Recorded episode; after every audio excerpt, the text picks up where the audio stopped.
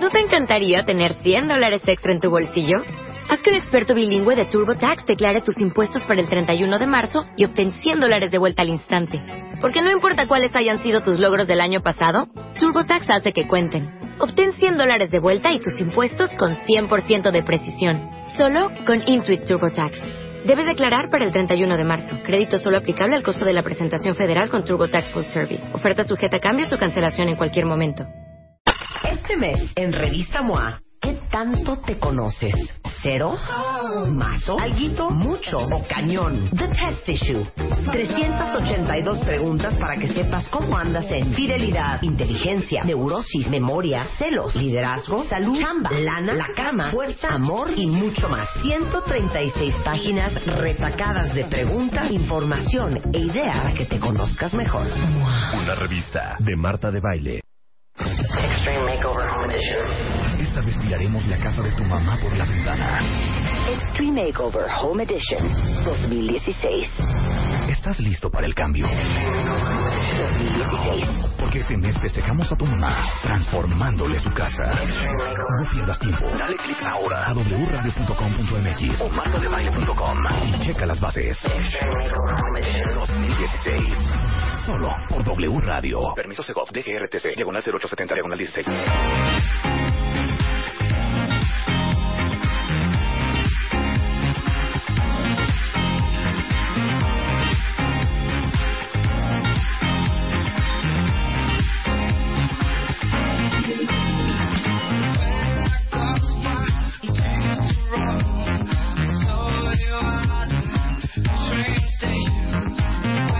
Siete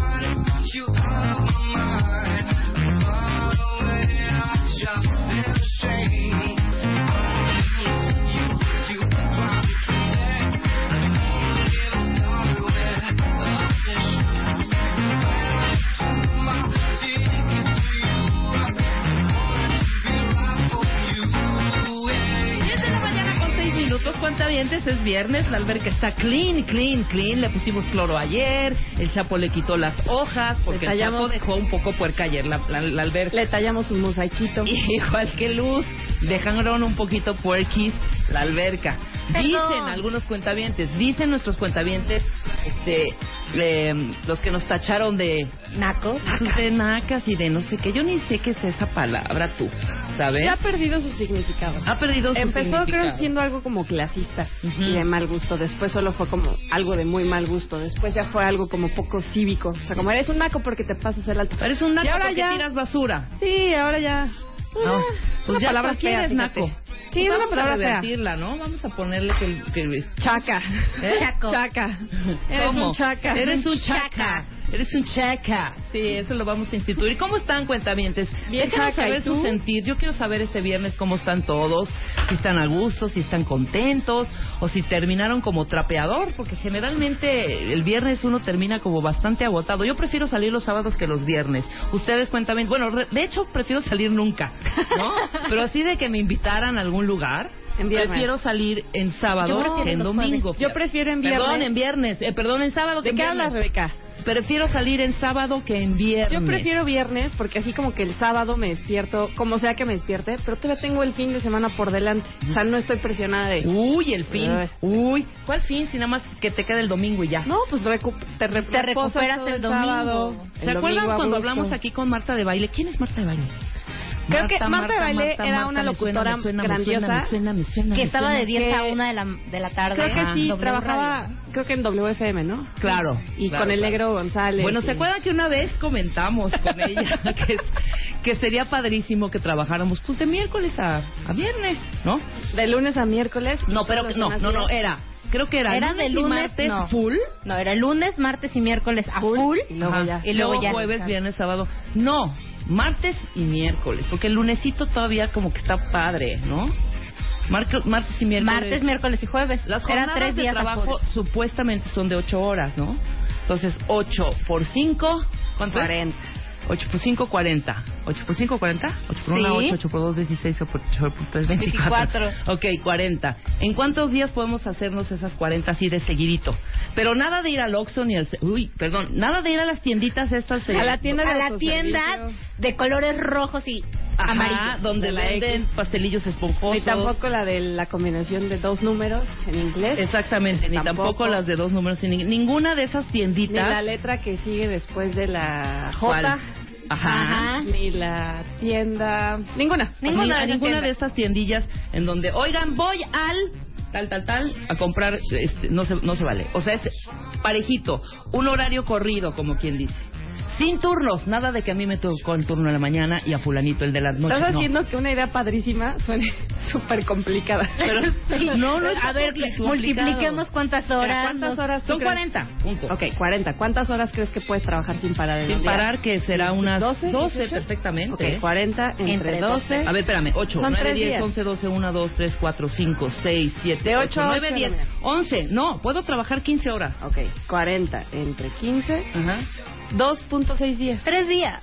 Tres días. Ahí está, perfecto. miércoles. No, prefiero yo martes, Martes, miércoles y jueves. Exacto, a full.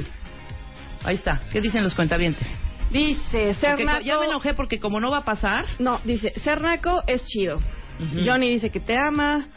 Eh, Roberto dice, naco significa no adaptado a una comunidad organizada. Nah, ok, está bien. Eh, dicen, dice Ruth que no fue nada graciosa nuestra broma sobre quién fue, quién es Marta. ¿Quién dice? Eh, Ruth dice, Ay, pero graciosa, la extraño.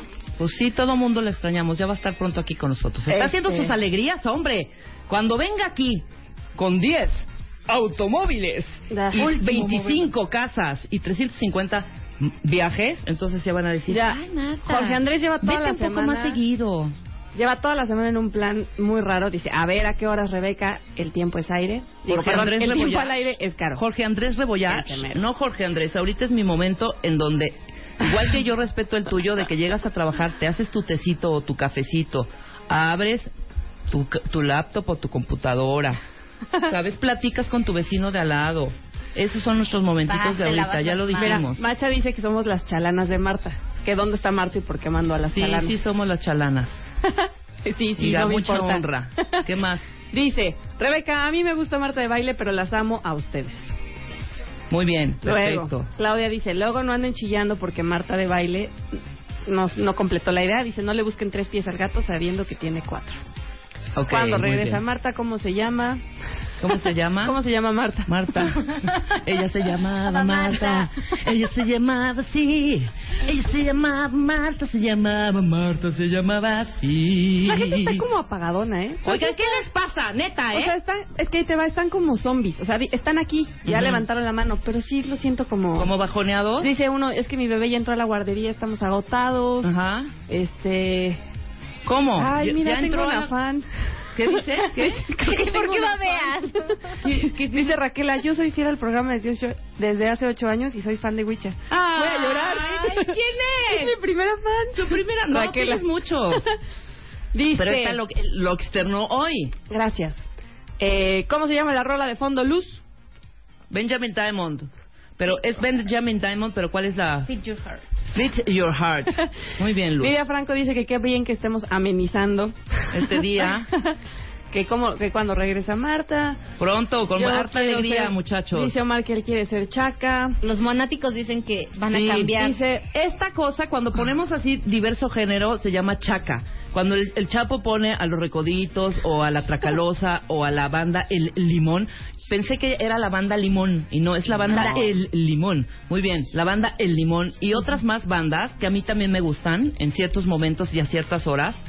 Eh, que nos pongan gatito chaca. Gatito chaca. Gatito chaca y así Que está nos todo. manden qué quieren escuchar. La verdad, yo, mi cerebro ya no sabe qué quieren escuchar. Íbamos a jugar ahorita nuestro último de esta semana, hombre. Para que ya dejemos la alberca, porque cuando ya nos salgamos. Va a ser nuestro último día que Sí, juguemos, nuestro Witcher. último día de alberca, de, de aventarnos el trampolín, de hacer nuestros triples saltos mortales entonces hacia sí puedo atrás. poner algo, o sea, algo más arriesgado. Sí, vamos a meternos así el super arriesgue. Yo quiero poner algo como, como que no sé qué quiero poner, pero. Ok, algo yo ya también- sé qué voy a poner. Es algo, No, es un gusto muy culposo. manches. Ok, muy entonces culposo. Chapo, ya estás listo, A ver, porque nada más- Chapo es, es el primero, o sea, Desde que no llegué hemos ya tenía abierto- su rola. No, deja desde que llegué. Desde que llega al noticiero con Carla Iberia, ya trae el traje de baño abajo. Ya trae su traje de baño Trae abajo los de la ropa. desinflados en el brazo. Exactamente, Ya y aquí nada más. para hacer- Y a las 9.54 empieza. Entonces, estamos listos, ya tenemos la rola del cuentaviente. Pero a ver, aguanta, Rebe. No. Yo digo nada más, vamos a dejar claro al cuentaviente qué vamos a hacer para que no empiecen de, ey, es que ¿por qué están Viernes poniendo chaca, gatito, esto? viernes A ver, eh, hoy es viernes chaca. Viernes chaca. Y ya llegó Pamela de redacción, no sé a qué. Ajá. A tomarnos Nos, un video. nos está grabando desde hace no sé cuánto tiempo. Ok. Entonces yo siento que estas grabaciones Blues. las, Memo, se las va a enseñar, no sé si a Nacho, a Gaby, a Marta. De que no estamos trabajando. O sea, unas así de estoy dando fe, que están eh, puntuales y están en vivo, que no son bots los que están conduciendo este programa. Exacto, ¿no? Hola. Y aparte, sin una gota de maquillaje, ve mi cara, es viernes, estoy devastada, mi querida Pam.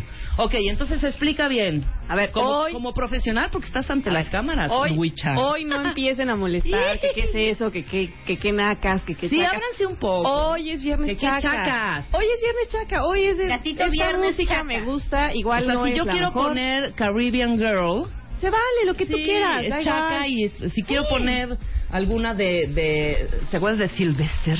Y, y no vamos vale. a juzgar, o sea, no es que estemos juzgando cierta música de- y tachando la chaca, simplemente es hoy, si me quieres decir chaca, dime chaca. Dime chaca. no si me importa. Ok, Ya. ¿cuál sería el, el, el contrario de chaca? Porque déjenme decirles... Classy, yo creo. Classy, porque classy. déjenme decirles, eh, cuentavientes, que hoy tenemos harta chamba, ¿eh? Viene Enrique Tamés, que vamos a ver, hablar de por qué los inteligentes también nos equivocamos. También somos infelices. Que Los que inteligentes también se equivocan, también son infelices. Ya llegó, nos está viendo con carita de yo también quiero meterme a la alberca, pero todavía no es su momento. Viene Geo González porque este fin de semana y solo por W Radio es la Champions. Venga, es Real Madrid a la Madrid contra el, El Atleti, Atlético. Aupa Atleti. Así es, A mí me después- encantaría, me encantaría que me dijeran también los cuentavientes. Yo sé ¿A que es mucha información en mucho tiempo, no importa. Ahorita están diciendo lo de sus rolas, pero también quiero decir que me digan que a quién le van. Yo le voy al Athletic. Yo le voy, la verdad Atlético- yo le voy al Barça, Atlético entonces Español. si pierde el Real Madrid estoy muy a gusto. ¿Quién está peinando el No, no, no, no, no, no. Creo que nuestro jefe le va al Real Madrid. Ah, entonces Nacho que gana es- el Real Madrid. Na- Nacho es a la Madrid, a la Madrid, a la Madrid. Y yo Bueno. soy eh, Atlético. Sí, a ver, bueno. díganme. que nos ¿Apostamos algo? No Sí, Una estaría comida. genial. Media cabellera. No, Una que media cabellera. Nada Una de, salita. Nada Rapado de de, de- perfil. de porquerías, de que se coman huevo, que se no sé qué, que se corte el pelo. Porque que realmente la de gente comida diga- no, no soy muy picky, así que... Que la gente diga que quieren que apostemos. Exactamente. Ok, podemos hacer a los que a mí a los que ganamos. Yo les puedo invitar a una comida a tres de los cuentavientes que hayan ido al Real yo no, Madrid porque no tengo dinero. o que a mí me o que a mí me invite y si pero ay, ok, y si yo gano qué me van a regalar? No, sí está bien. Cariño Ah, que la gente diga lo que quiera ya. Ay, sí, ya nada más dije si yo gano, ah sí, sí está bien. No, sí, Ay, aceptemos ya lo que... Ya. Bueno, tú Pero qué eres, digan. pero tienes que decir. Yo le voy al Atlético. Venga, ya no, va a somos ganar- dos. Va a ganar el Tú, Real. Luz, Yo le voy al Real. Tú, ay, ahí vas. Tú, Chapo. Atle- Chapo bien. con nosotros. Huicho. ¿Al Real? O- ok, bueno, vean a González para que nos platique todo de lo que va a suceder este sábado, que se enfrentan en la final de la Champions. Y les repito, hay que escucharlo por W Radio, ¿eh? Está queñén. Viene también Francisco Masi, ahorita que estábamos hablando de Sinaco, Chaco, Chiqui. Chiqui, Chiqui. Y vamos a hablar de los anglicismos. Ahorita está... La RAE explícalo. sacó una campaña contra los anglicismos porque dice, asegura que los anglicismos son un daño para la lengua española. Ajá. Anglicismos son todas esas paña- es- Ajá. son todas esas palabras que tomamos, digamos, prestadas del inglés Ajá. a diferentes idiomas. Por ejemplo, software. Por ejemplo, target. Por ejemplo, el asunto es que la RAE dice que el gremio, digamos, que se ha visto más afectado por los anglicismos es la publicidad. Entonces lanzó dos videos muy divertidos que al rato les vamos a tuitear en los que ponen ahí como para como para concientizar a la gente de cómo no nos damos cuenta ni siquiera de lo que estamos hablando. No, porque ya lo haces inconscientemente. Exacto. Pero hay, hay, Pero hay hay palabras opiniones. que ya son como muy dentro de nuestro lenguaje. Exacto, lo que vamos a discutir hoy con Francisco es justamente si está bien o no que tomemos palabras eh, de otro de otro idioma y que las sustituyamos quitando palabras de nuestro propio Bueno, idioma. lo tomas de lo más cercano. Yo no he escuchado ninguna palabra muy común en francés o en tailandés o en chino. No, en- claro que sí. Ejemplo, gourmet, boutique, Ah, bueno, son palabras, claro. Sí, cierto, son palabras razón. francesas. El asunto es que hay un montón de palabras. Voy a esta que- boutique. Voy a boutique, es gourmet, es este. Voy a un hotel boutique. No, entonces, Ay, qué cagáis. el asunto aquí es discutir ¿Qué si estamos- Voy a poner esa ¿Qué palabra. cagué? ¿Qué cagué? Cagué. ok, sí es cierto, tienes razón. Pero ayer me criticaron porque puse Juay no sé qué, no sé qué, y seguí en español. Claro, tienen razón. Yo de repente esplanguiché ahí y no se escucha muy bien. Y, y yo soy fan, super fan de eh, rescatar nuestro idioma. Me encanta el español, me encanta el castellano y creo que bueno, ahorita te tengo mis mis puntos, tengo mis puntos, pero creo que va a ser muy interesante. Y después viene Marco Daniel Guzmán, o sea, tenemos harto para aventar para arriba. No sé por qué estamos ahorita Que de esta manera. Sí, exactamente. Sí, no sé por qué estamos chapoteando, por qué estamos poniéndonos ya nuestro bikini, si no va a haber alberca, creo. Los pasaportes más poderosos del mundo. Eh, como sabrán, Marco Daniel es comentarista de turismo en medios de información y conoce muchísimo de la industria de la hotelería, etcétera, etcétera, etcétera. Entonces nos va a venir a decir cuáles son los pasaportes que más facilidades dan para viajar por todo el mundo, quiénes son los más fregados también, porque ayer me dice, ¿cuál era el país que tenía... Ahí te va, impredecible. Casi Impredecible. nadie lo esperaría, Afganistán. Sí, no, bueno, pues sí. y el que más es Alemania. Pero les vamos a explicar justamente qué es un pasaporte, qué es una visa, qué, qué onda, o sea, por qué algunos países sí piden visa y otros no, de qué depende, todo eso. Ok, Ah, bueno. ya tiene su Raulita, esto se friega, ¿eh? Venga, venga, venga, venga. Chapo, ¿ya la tienes? Ahí está. Va a meterse el Chapo. Méteme prim- primero el promo rápidamente y ahorita le entras a la beca. Venga, Chapo.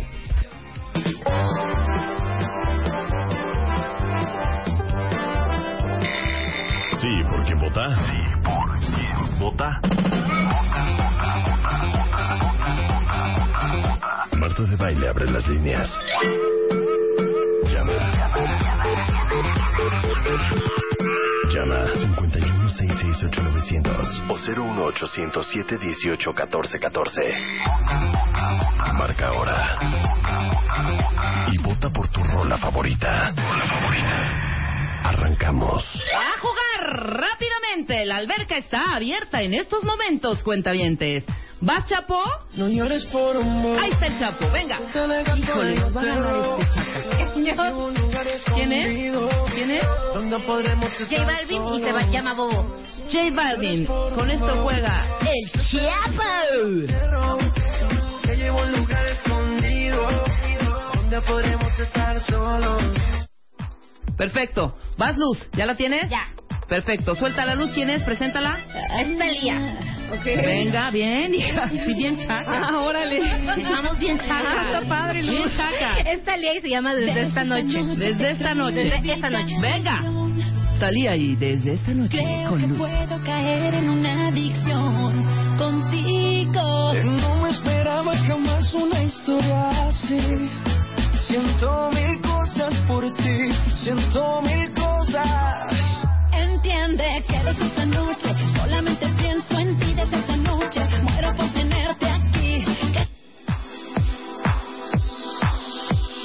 Perfecto, con eso, con eso participa Luz. Ahora voy yo. ¿Ya estás tú? Hija, nos tenemos que meter de chapuzón porque ya Enrique también ya está bastante... Corre, corre, corre, corre. Tienen dos Yo minutos, participo con esto, me vale. ¡Súbele! Esto es Tito Puente, ¿cómo no? Oye, ¿cómo va? Esto es una joya. No, yo estoy muy rara. ¡Súbele luz! ¡Y Chapo! ¿Cómo no?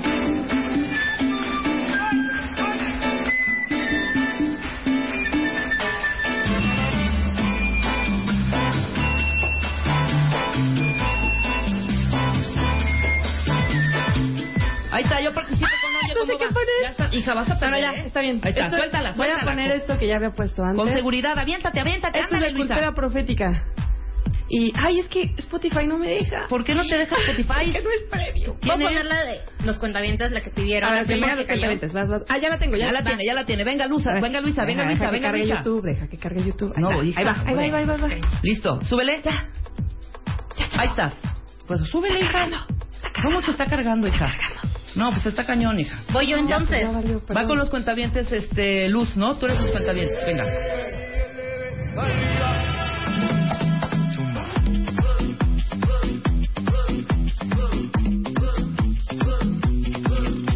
Sonó la campana y el fin de semana se deja ver. La, la, la, la, la. Vestido de traje, lujuria salvaje bajo mi piel. Ok, esta canción la escuché todo el fin de semana. Es Ricky Martin, ¿no? Y se llama Chulita, La que- mordidita, La Mordidita. y nos la mandó Nidia Franco. Ya, estoy, ¿eh? ya está Luisa, venga. ¿Cuál la es? tengo. Rápido, va, rápido, rápido. Ya, pues, súbele. 30 segundos. Denle Santo chance. Dios, ¿qué es esto? Ah, ya, es que internet ya no Tiririri, juego. tiririri. ¿Pero quién es? ¿Quién es? Cultura profética. Cultura, cultura profética. Híjole, no. Wicha se está ahogando en la alberca Dígale a la solita. que no Bueno, nosotros vamos a hacer una pausa rapidísimo. bueno, y te voy a dar chance de que pongas un poquito de tu rola Ya al está. regresar. A ver, ponla, hija. Ahí está, a ver, aviéntate. Tienes 10 segundos, hija. Ya. Con esta participa Luisa, por quinta vez. Y con eso nos vamos a un corte. Regresando, votaciones. Ey, llega el tiempo de retroceder. De vuelta al 84, voy a cantar como cantaba el gato. La escuela de Hugo y Prince Jasbo. DJ.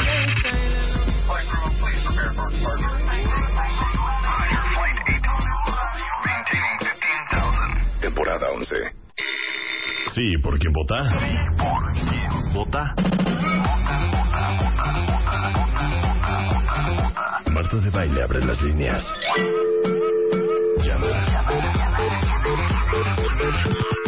Llama 51668900 o 01807181414. Marca ahora. Y vota por tu rola favorita. Arrancamos. Estamos de vuelta en W Radio desde la mañana con 33 minutos. Oye, aquí se está la cuenta avientada, Wicha. Se está, no, no, no, no, se, se van a cooperar para que te paguen tus 99 pesos al mes de esa plataforma online de música que no tienes eh, premium, ¿sabes? Spotify Premium Que te calles, que no es eso. Plataforma online de música. ¿Ok? Plataforma online de música. ¿Ok? Estúpida. Güey, todo el corte plan. Sí, planeando cómo no decir marcas, porque ya no podemos decir ni una sola marca cuentavientes. Ah, Es- pues ahí me la echan. Ninguna. No, ¿cuál ahí me la echan? Ahí me la echan. Nada, por favor, por favor. Es más, yo Número quiero, de empleados. es más, yo quiero que, que me haga la bondad, Luz, de ir por un pastelillo de chocolate, de esos que Ok. tienen animalitos que nada más ves en la Antártida. Ok, ¿Sabes? Ya ahora, sabes cuál los es, que tienen un glaseado blanco. Exactamente. Oye, Lady, ¿te traes por ahí? esponjoso de Chocolate, con glaseado Te blanco. traes por ahí Yeah. unas, unas sodas, unas gaseosas una soda sabor cola. con, con agua cor- carbonizada. Bonizada, sabor cola. Esto es, muy bien. Ahora, Ahora sí, te ya estamos traigo. listos. Ok, el Chapo participa con Bobo de J Balvin, fue su primer rola. Luego le siguió Luz con ¿Dónde, dónde está esa noche? ¿O cómo se llama la de Talía y Esta, eh, desde esa Ah, noche. perdóname, desde esa noche de Talía y Maluma. Luisa participó con Cultura profética. Cultura Con profética. cinco segundos de cultura que profética. se llamaba, se llamaba, dice su canción, Saca, Prende y Sorprende. Pues sí, sí nos sorprendió que no se escuchara nada. Y yo con eh, Tito Puente, que amo profundamente, eh, con Oye Cómo Va. Y los cuentavientes con la mordidita. El con- concepto chaca no es y una super rola. Y pues, eso no es ni Benjamin Diamond, ni Calvin Harris, así, y aparte con los tonos así, ¿sabes? No es ni Whiskey and Mandel with. No. Chaca es todo lo demás que no pone Marta. Exacto. Todo lo demás que no pone Marta. Exactamente. Es el género Marta de baile y el género Chaca. Sí, claro. Estamos en ese decir la entendido. canción de los ¿Cómo estás, Enrique? Ahorita te voy a presentar como mereces, pero estamos aquí en una riña, ¿sabes? Que hubiera sido bueno que hubiera entrado aquí eh, mi querido... mi Nunca es tarde, nunca es tarde. Para poner musiquita. Entonces, nuestro concepto es, estamos participando nosotros, aquí en la cabina, Luisa Luz, El Chapo y yo, y este... Y los cuentavientes. Y has escuchado el, el tipo de música que pone Marta, ¿no? ¿Ves? Que pone este Claro. una, una musiquita muy classy, muy, Sí, muy sí, lounge. Sí, sí, sí. muy- ¿Sabes? Entonces, pues siempre nos anda criticando y no, no se vale. Bueno, los cuentavientes están divididos, obviamente, porque dicen que les gusta tanto el, el género Marta de baile, Sí. pero hay muchísimos también que les gusta el género chaca. El género chaca no es género naco ni es género, no. Yo Es no sé cuál es el todo género eso, chaca. Todo eso que no le gusta a Marta. Es el Es el género, género chaca. Hoy es viernes. Y es de- viernes de chaca. chaca. De chaca, ¿Ok? perfecto. Perfecto. Entonces, voy a abrir la- lo- las líneas para que la gente vote. Entonces, vas a ser testigo de cómo se arma ahorita. Y ahorita entramos con tu tema que interesantísimo lo que nos viene a platicar ahorita eh, mi querido eh, Enrique Tamés sobre la inteligencia y entre más inteligentes, más o nos equivocamos o cometemos eh, malas Así es, decisiones. así es. Perfecto. Ahora sí, ¿ya estamos listos? ¿Ya puedo abrir las líneas? Venga. Sí, buenos días, W Radio. ¿Por quién vota? Hola, voto por la, la del cuentaviente. La del cuentaviente, esa es una cuentaviente que seguro ella mandó su rola. Ok, muy bien, 1-0, 1-0, muy bien. No, que dice, que ¿cuál es la rola del cuentaviente? Dice Chapo. La de la mordidita de Ricky Martin. Déjame hacer una observación. Dice Greta, ¿cómo que agua carbonizada? No es agua carboniz- carbonatada. Perdóname, pues es lo Bueno, ¿me pueden traer un agua carbonatada, Memo? De la que es ligera. Dos. De la que es ligera. O Porque que es un- digas, como en Mérida dicen, ve al oporporó. Ve la Mérida. ¿Sí? En vez de Ve por el oporporó. oporporó. Una agua carbonatada eh, Ligera. eh, ligera. Porque es regular. La que queremos es ligera, Enrique y yo, por favor. Gracias. Muy bien. Sí, buenos días. ¿Por quién vota? Hola, Rebe, ¿cómo estás? Habla Adriana. ¿Cómo estás, Adri? ¿Cómo amaneciste hoy? Muy bien, gracias, chicas, pero quiero aprovechar que hoy no está Marta. Ah, ¿por qué? Porque la quiero mucho a ella, pero quiero aprovechar que y voto por ti, Rebe. ¡Ay, bien!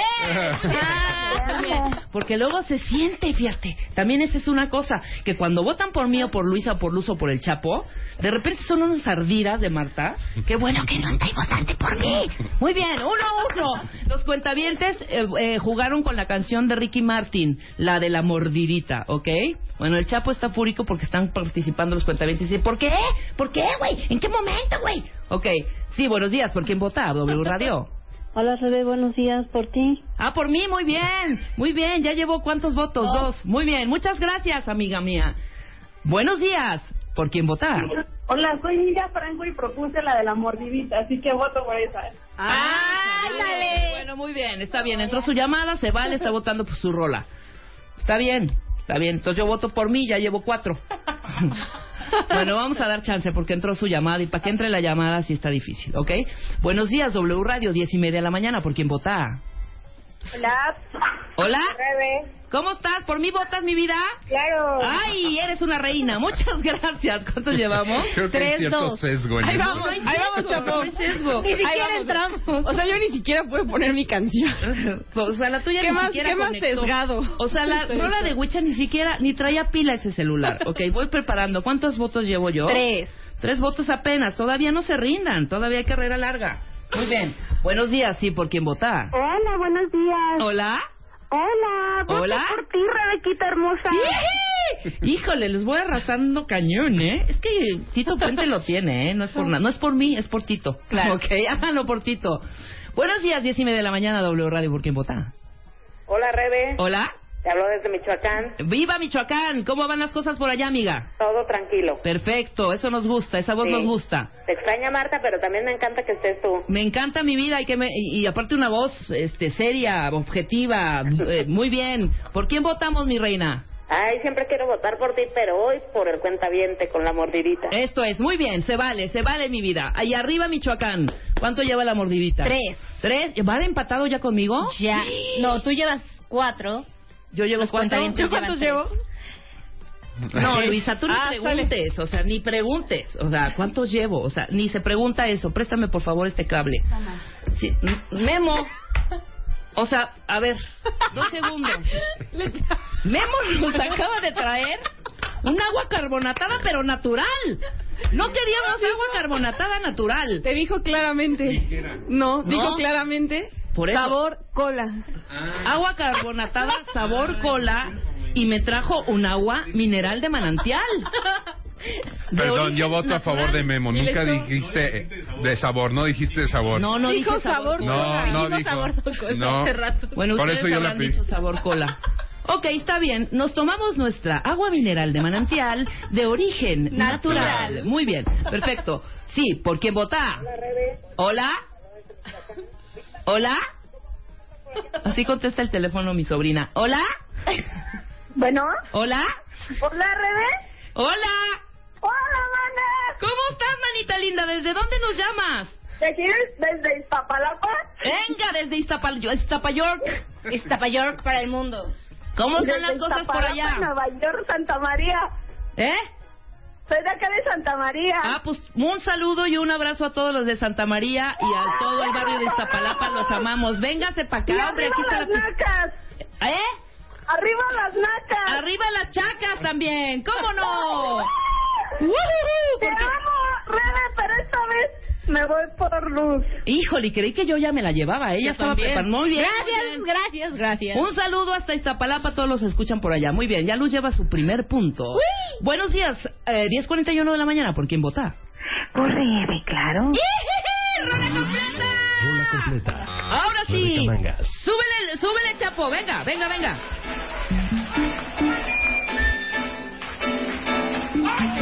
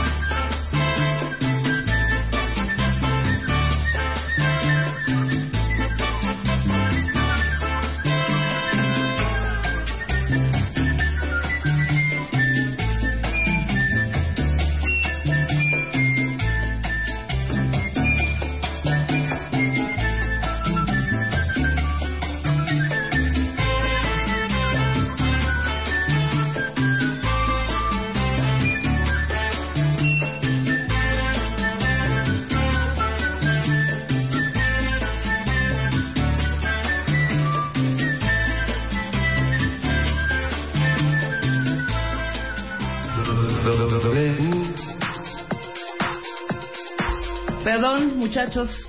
Aplausos para mí. Fui la ganadora total y absoluta de esta alberca.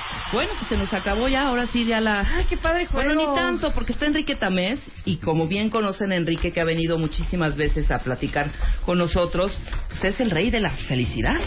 Es nuestro especialista en momentos alegres y momentos oportunos. ¿Cómo estás, Enrique? Muy bien, Rebeca, muy buenos días. Feliz de que es viernes. Feliz de que es viernes. ¿Qué tal? ¿Cómo nos prende el viernes, eh? Eh, muy bien, mucho trabajo. ¿A ustedes les gusta salir en viernes? Porque esa era una controversia que teníamos en la, en la mañana, que ya los que somos de edad, los 40 over, ya como que nos cuesta salir los viernes. Sí, ¿no? Entonces así, preferimos como el sábado una comidita, ¿estás de acuerdo? Sí, más tranquilo, terminar temprano. O terminar irse a descansar. temprano, sí, totalmente. Sí, sí, eso de pensar de las 3 de la mañana no, No, no, bueno, eh, no hijo. se antoja. No, no, no, en absoluto. Ok, inteligentes, también se equivocan, también son infelices. Así es. Ese es el tema de hoy de Enrique Tamés y vamos a ahondar profundamente en este, en este tema que quiero que nos expliques perfectamente para entenderle un poco. A ver de qué va. Sí, mira, eh, ha- hace unos días eh, con Luisa estaba platicando un, un libro, eh, si bien salió hace tiempo, sigue hoy en día causando muchas repercusiones. Claro. Es un libro de Daniel Kahneman, que curiosamente es un premio Nobel de economía, pero es psicólogo, ¿no? Entonces la pregunta es, pues, ¿cómo es que un psicólogo y el trabajo de un psicólogo eh, afecta eh, eh, a tal grado la economía como para darle un premio Nobel? Claro. Entonces, eh, la historia es que Daniel Kahneman descubrió cómo la mayoría de las decisiones que tomamos en la vida, en momentos de incertidumbre, eh, tienen que ver con cosas muy... No, no tienen que ver con cosas de gente inteligente o, o de cómo actuaría gente inteligente, sino tiene que ver con cosas muy básicas. Él, en pocas palabras, habló de todos los factores emocionales y psicológicos que entran cuando uno toma decisiones muy importantes en la vida, que parecería contrasentido, porque si es una decisión importante, pues tienes que pensar, Pues tienes que reflexionar, la claro. razón, y sin embargo, esto ocurre eh, muy pocas veces. Entonces Ajá. vamos a platicar un poquito de, eso, si te parece bien. Perfecto. ¿Cómo tomamos decisiones las personas ante la incertidumbre? Por ejemplo, arranquémonos con esa pregunta. Bueno, nada más quiero aclarar primero, Rebeca, y a lo mejor en esto debía haber empezado eh, Hacer este eh, previo a hacer este previo. La- ya ya no está in, ya no es de moda hablar de hay gente inteligente y gente bruta. No, eh, eh, eh, esa fue una tendencia después de la Segunda Guerra Mundial. Empezaron estos estudios para definir que una persona o es inteligente a secas, o es promedión, o es medio, ¿no? Que, no le funciona mucho el cerebro. Bueno, eso hoy en día se sabe que no es cierto. Y, y hoy hay muchas teorías que expliquen palabras más, palabras menos, que todos somos inteligentes y que todos somos brutos, dependiendo de las circunstancias y la parte del cerebro que Claro, activo. dep- dependiendo de cómo reaccionas Así ante es. cada situación. Así es. Entonces, Punto. hay, por ejemplo, hay una teoría de Howard Gardner, que no íbamos a hablar de eso, pero bueno, que es la teoría de las inteligencias múltiples. Claro. Es decir, el cerebro está dividido en muchas partes que desarrollan ciertas habilidades y ante ciertas circunstancias, cualquier ser humano puede ser muy inteligente. Yo puedo ser muy inteligente. Cuando yo hablo de filosofía, pues puedo resultar una persona muy inteligente Claro. frente a un público que no sabe nada de... de de, De filosofía, pero en el momento en que todo el mundo empieza a hablar de fútbol y a, y a- y a decir cosas, Ah, en ese una momento trucha. no, yo no. Los, demás, demás. pueden ser así, muy conocedores y- Claro. y, y- y sacan lo mejor de sí para explicar cuestiones de fútbol. Un futbolista tiene una inteligencia corporal que ninguno de nosotros tiene. Un artista tiene una inteligencia creativa que no. Entonces. La primera aclaración a lo mejor sería decir, a ver, por gente inteligente no nos estamos refiriendo a Einstein. O, o inclusive si hablamos de Einstein, recordemos que Einstein tenía una pésima memoria y andaba dejando su paraguas en todas partes y nunca recordaba, pero en el terreno de las matemáticas el tipo era un genio. Sí, Entonces, eh, eh, en lo que sigue, en los siguientes minutos, vamos a hablar de gente inteligente, no como, como un sector pequeño de la sociedad de iluminados, no. Todos somos inteligentes en ciertos ámbitos. Y el principal punto de Kahneman es que en esas cosas en las que somos muy buenos y muy inteligentes, en vez de pensar racionalmente, con calma, calcular, en, en realidad lo que termina pasando es que a través, y ahorita lo voy a explicar, a través de emociones y de cosas muy superficiales, terminamos tomando decisiones de las cuales después pues, nos, arre- nos arrepentimos claro. porque los resultados son muy malos. Claro, de Yo no sé si recuerdan eh, los Oscars del año ¿Pasado? pasado, este año, ¿no? A ver, danos Hubo una película, ¿se acuerdan de la película esta que hablaba? No me acuerdo del nombre, pero son malo para los nombres, hablando de inteligencia. Eh, de, de la crisis financiera del 2008-2009, que estaba nominada a varios Oscars. Bueno, esa película explicaba muy bien cómo los vaivenes de la bolsa de valores no tenía que ver con decisiones Short racionales. algo, ¿no? The Short- Short Cut, no. The- The, the short, short- The Big Short. The Big Short se llamaba. Entonces, ahí se veía claramente cómo muchas personas alrededor de la crisis de la bolsa estaban tomando decisiones totalmente emocionales, que no tenían nada que ver con proce- procesos muy profundos, muy sesudos, ¿no? Sí. De gente muy cacuménica. Eso no estaba Quizá pasando. no tanto análisis, más No, eh, eh, eh, más- emoción. Así es, mucha emoción. Entonces, eh, vamos, vamos a empezar diciendo, Ajá. este, si les parece bien, lo siguiente. Kahneman dice que el- la razón por la cual escribió este libro que se llama Thinking Fast and Slow, Ajá. pensar rápido, pensar lento. es, y así lo dice, utiliza la palabra, es para entender mejor la naturaleza de los chismes.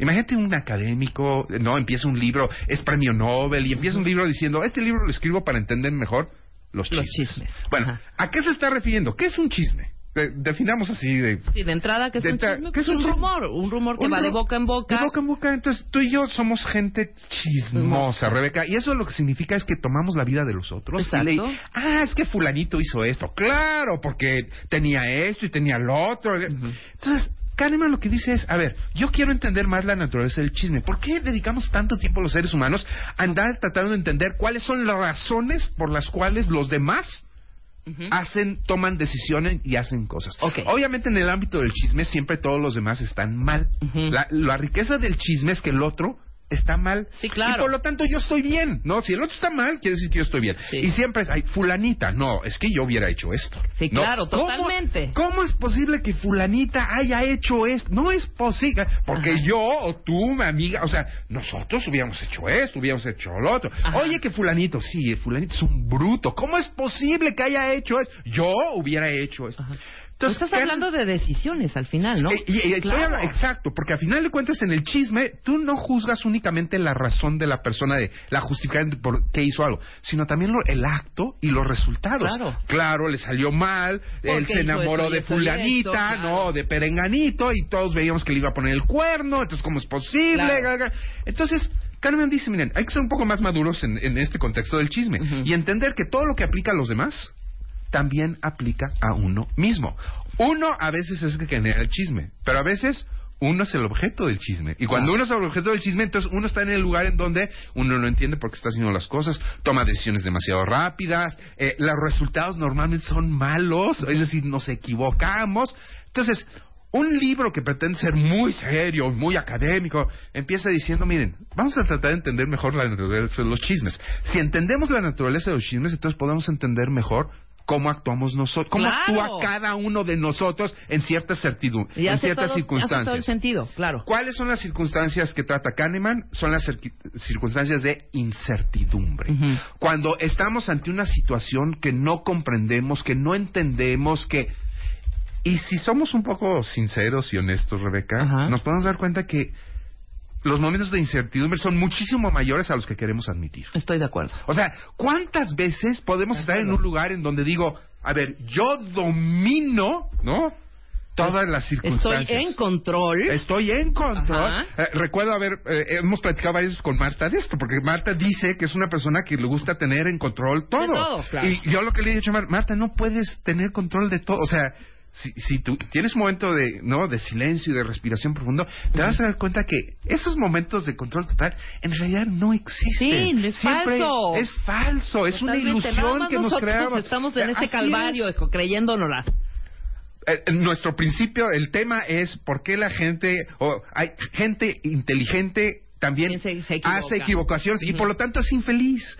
¿Por qué? Porque la gente inteligente muchas veces crea la ilusión de que como es inteligente tiene todo bajo control. Claro. Al darse cuenta que no tiene todo bajo control porque los resultados que salen no son los esperados, pues entonces hay un nivel de frustración y de infelicidad que se nos Totalmente. Déjame hacer una pausa rapidísimo. Al regresar del corte seguimos hablando con el doctor Enrique Tamés sobre este tema. Inteligentes también se equivocan, también somos infelices. Después del corte no se vayan.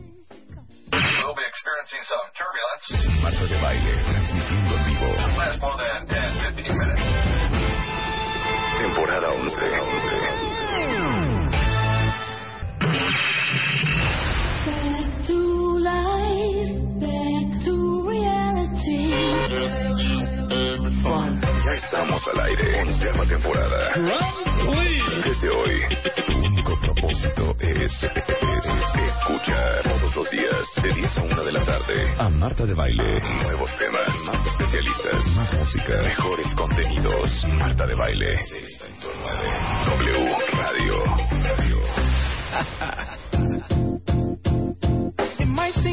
Mira, qué bonito. Ahí está tu tema, Enrique.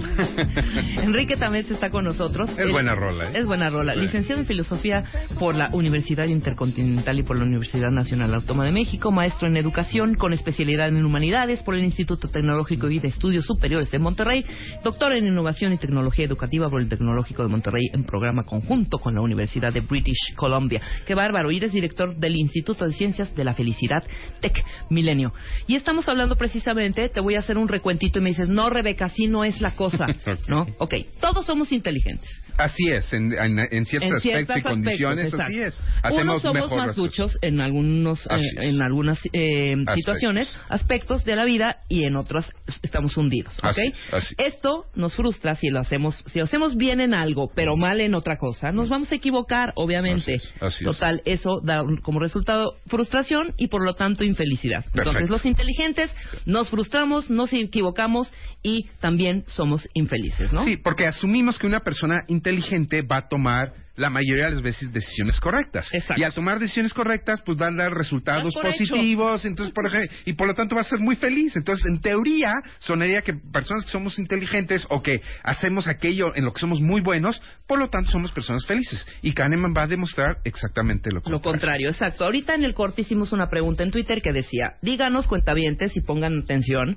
en qué son súper duchos, en qué se creen súper inteligentes y en qué áreas para nada lo son. Por ejemplo, yo para hacer negocios soy una bruta. No, Por no te sale. Ajá. No, no más no me sale. Pero para otras cosas, para producir programas, soy muy buena. Sí, ¿No? sí, sí, Ok, sí. ahí está, ahí está el mío. Ve- Échense los de ustedes, cuentavientes. A ver, dime, ¿vas a decir algo, Eh, Luisa?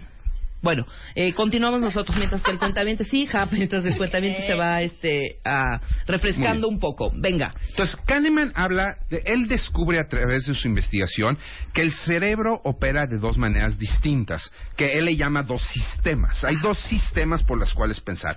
El sistema, vamos a llamarle así, el sistema rápido y el sistema lento. Ok. ¿ok? Y por eso el nombre, el nombre de su libro, Thinking Fast and Slow, pensar rápido y pensar lento. Entonces, el sistema uno es pensar rápido. ¿Qué significa pensar rápido? Bueno, pues, su mismo nombre lo indica. Piensas en automático, piensas eh, eh, con fre- frecuentemente rápido, emocionalmente, piensas por estereotipos. O sea, cuando yo me siento inteligente en una situación, Lo que hago es pensar muy rápido, porque Claro. confío, por- porque, porque soy bueno en eso. La gente me lo ha dicho, yo lo siento así, me siento positivo en esa situación y por lo tanto normalmente utilizo mi- el sistema número uno cuando me siento inteligente. Claro, había por ahí, perdóname que te interrumpa rápidamente, una frase. La voy a decir textual porque es un Sí. poco grosería. Sí. Perdón. Que las mejores decisiones se tomaban con la- cuando terminabas tu frase diciendo a la chingada. Sí, ¿No? ya. Rápido, vámonos. Exacto, vámonos. Y así, ya. ¿Por qué? Porque lo que estás haciendo es confiar en tus procesos que ya tienes, Claro. en tu intuición, en que has estado en situaciones similares en donde han salido bien las cosas y por lo tanto, si lo vuelves a repetir, vas a tener el mismo resultado. Claro. Ok. Ahora, viene el sistema 2, que es el sistema lento. Es en el que no es automático, tienes que hacer un esfuerzo, es poco frecuente. Normalmente la gente, y hoy en día en nuestro mundo, No, Rebeca, es digo, rapidez. todo es rapidez. De todo- vámonos, y de hecho, ya. y muchas veces asociamos a la gente rápido, a la gente inteligente con aquella que toma decisiones rápidas, ¿no? Entonces, híjole, fulanito, qué inteligente es, míralo, rápido, contesta, dice cómo son las cosas. Claro. Entonces, el sistema lento es menos frecuente, pero es muy lógico. ¿Por qué? Porque te detienes y piensas y, y- es, es calculador. Claro. Pero- Y es el, estás checando qué tanta probabilidad de error contra beneficio y, tiene, tiene su grado Entonces, de dificultad. En teoría, la gente inteligente debería estar opera, o sea, en la realidad, la gente inteligente operamos más en el 1 que en el 2. Ok. Cuando en teoría la gente inteligente debería estar operando en, En el el 2. dos, ¿Por claro. qué? Porque necesitas tiempo para pensar, Análisis. para racionalizar. Entonces, todo el punto de Kahneman es decir, ante la incertidumbre. Las personas, en vez de actuar calculadamente, fríamente, él como le llama es a partir de las probabilidades, ¿no? O sea, es decir, una persona inteligente lo que hace es decir, a ver, estos son mis chances de que este sea el resultado, por lo tanto me voy por aquí. Y todos los demás los voy a echar- desechar. ¿Por qué? Porque las probabilidades son muy bajas. De acuerdo. ¿Cómo hacemos eso la gente inteligente? Normalmente nos vamos por pasiones, por emociones, por, emociones. instintos, por, por la reacción rápido. Y tenemos un par de ejemplos para mostrar Venga, ¿no? vamos a a la gente un poquito eso. Entonces, va el ejemplo número uno. Esta es una situación hipotética que me gustaría que todos lo pensaran. Y que- participen, y que venga. participen y que dieran una respuesta. Entonces, el ejemplo uno es de una joven guapa llamada Linda. Gracias por el estereotipo. Entonces, este, Muy ok, bien. Linda se llama, es joven, es guapa, es soltera, es inteligente, es estudiante. ama las finanzas, le apasionan las finanzas, todas las cuestiones del mercado bursátil, lo que hacen los bancos, es muy buena en eso, le encanta, pero también está muy preocupada por actos de injusticia y discriminación. Es como una, es una guerrera social, le, le caen muy mal, ¿no? Las, las injusticias que se hacen. Eh, podemos decir que es feminista, ¿no? Anda enarbolando las causas, ¿no? De las mujeres. Entonces, la, la pregunta es la siguiente. Venga. ¿Qué crees que sea más probable? ¿Que en el futuro Linda solo trabaje en un banco? ¿O que trabaje en un banco y además sea una feminista activa? ¿Cuál sería tu respuesta? Para mí la dos. La dos. Que trabaje, y es más, hasta me diría, dejaba el banco y se dedicaba Eh, nada a- más a, a- la... a- ser- Claro, a ser activista, feminista y a favor de los derechos humanos. Ok. ¿Tú, Luisa, qué, qué, qué pensarías? De inmediato diría lo mismo. Ok. Diría, por Eso es de inmediato, cosas ¿eh? Por- por probable, probabilidad. Claro, es probable Ajá. que trabaje en un banco y además sea feminista y esté en estas causas de activismo social. y- Así es. Y, y si le preguntamos a, su ami- a sus amigos que la conocen y que la definen de esta manera, el 99% de las personas, y de verdad, el 99% de las personas diría, no, pues se ve muy claro, mira, es muy buena las finanzas, le van a llover los trabajos, ¿no? Va a estar en el, va, va a estar en un buen banco, ganando posiciones, pero como la chava es una guerrera y siempre anda diciendo cosas, bueno, es entendible que en su tiempo libre, También se ¿no? dedique Pues a también la se va a parte- dedicar a la parte, ¿no? De, va a hacer su lucha social, ¿no? Va, Su va a buscar su activismo su social. Ajá. Este, no sé si hay tiempo ya ver, para, sí, claro. si alguien ya ¿Esto qué contestó, nos vamos ¿Qué ya. Muchas, casi todas las personas con, ahorita nos mandaron 18 tweets que dicen es muy probable que lo que dijimos todos, trabaje en un banco y además sea feminista. Pero por aquí Eduardo Chavarría, ahorita le pedí que nos explicara su A ver, respuesta. sí, ¿qué dijo? Porque dice, es más probable la respuesta número uno, o sea que solo trabaje en un banco. A ver si a ahorita ver, nos Eduardo, manda su explicación. sí. Ahonda un poco en tu respuesta. Pero de todos los tweets que llegaron ahorita, fue el único como nosotros. que dijo que no, que es más probable que solo trabaje en un banco. Ok, pero sería interesante que Eduardo se ponga Mm, las pilas que y diga desarrolle. por qué. Ajá. Ahorita a ver qué nos manda, ¿vale? A ver, vamos a esperar a que nos... Venga, ok. Eh, quiero, ¿Quieren que vaya dando el segundo ejemplo Ya, para que vamos avanzando y ahorita regresamos claro, a por este? supuesto. Órale. Entonces, el ejemplo dos. Bueno, este es un ejemplo de Kahneman, le llama Steve, pero entonces vamos a, Ujú. a- a tropicalizarlo y vamos a llamarle Juan. Ok. Entonces, Juan es introvertido, es penoso, es una buena persona, pero pues le gusta estar consigo mismo. Ujú. Eh, le gus- sí le gusta ayudar a los demás, o sea, ti- tiene una actitud de servicio y tiene, por otro lado, una gran necesidad de orden y de estructura. Es medio neuras, vamos a llamarle así. Entonces, repito, es una persona introvertida, ¿no? Callada, penosa, pero es una buena persona y además, le sí, le- francamente, le gusta ayudar a las personas. Y tiene una gran necesidad del orden y de la estructura. Ok. Ok.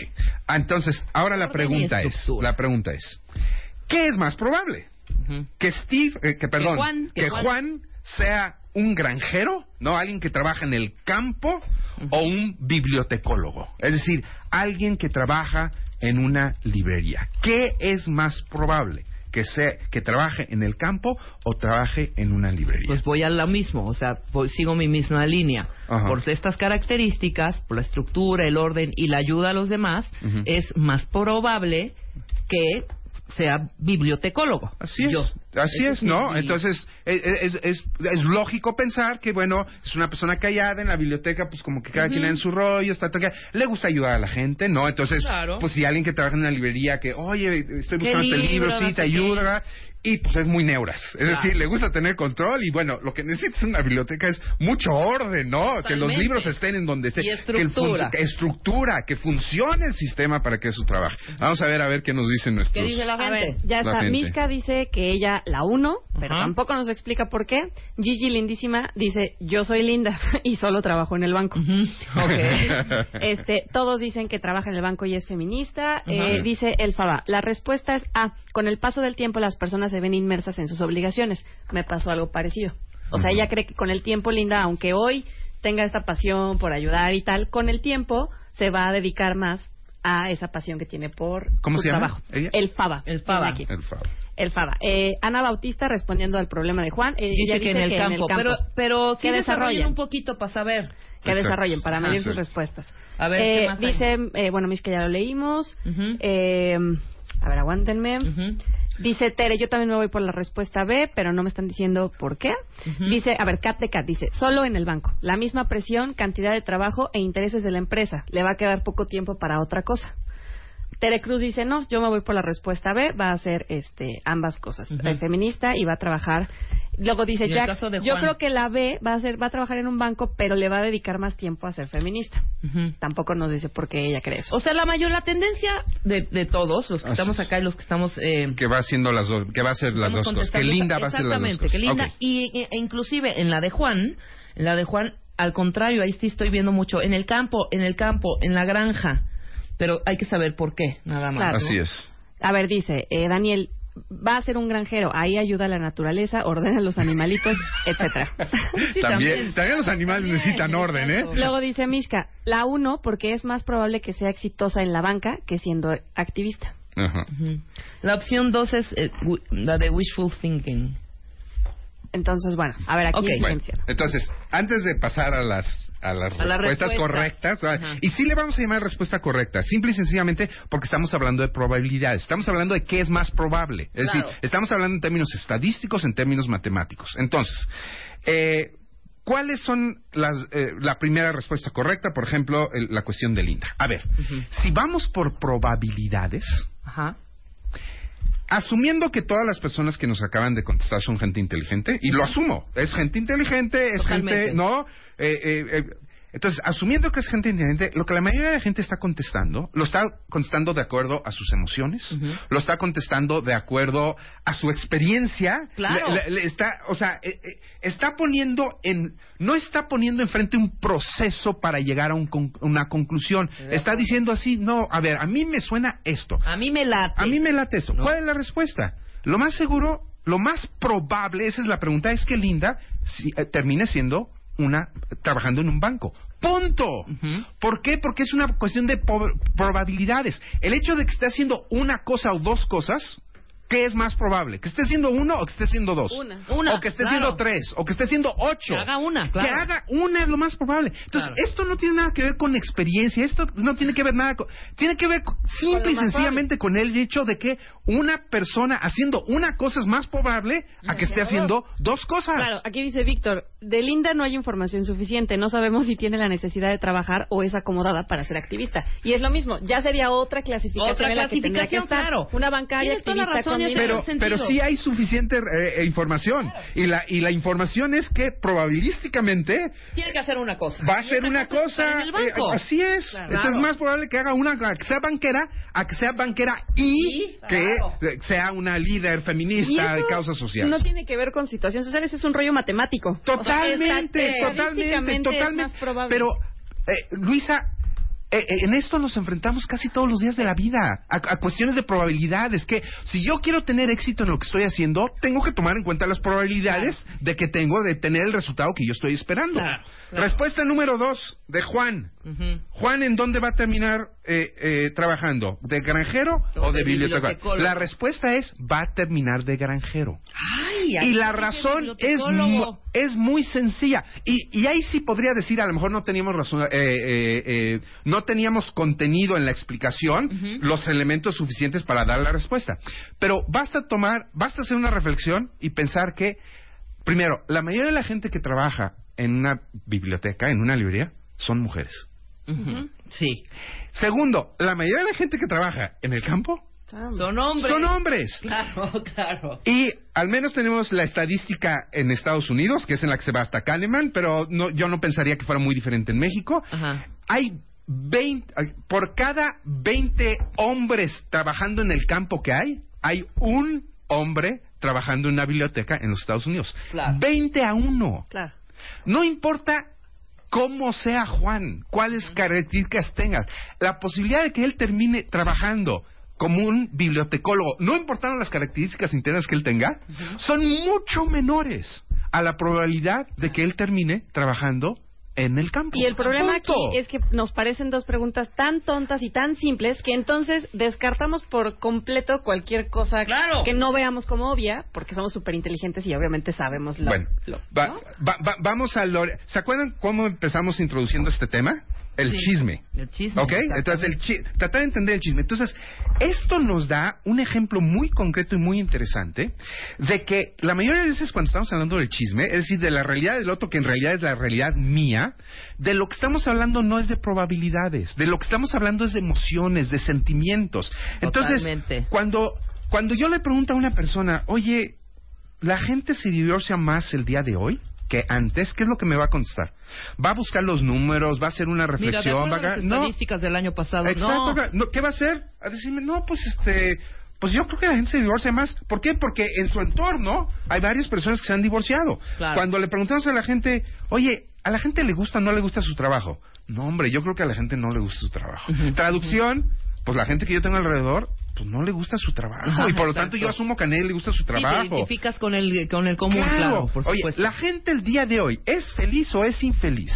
Estadísticamente, Rebeca, sabemos que hoy en día somos más felices que en cualquier otra época de la historia de la humanidad. Ah, y somos uno Eh, de los países, eh, además, además más felices. más felices, Y hemos hecho mucha investigación, investigación en los últimos 15 o 20 años demostrando que hoy en día somos más felices que en cualquier otra época. Claro. Y sin embargo, si tú le preguntas a la persona que va caminando a la calle, que es una persona inteligente como tú, como yo, oye, ¿la gente es feliz o infeliz? La gran mayoría de ellas, ¿qué te va a contestar?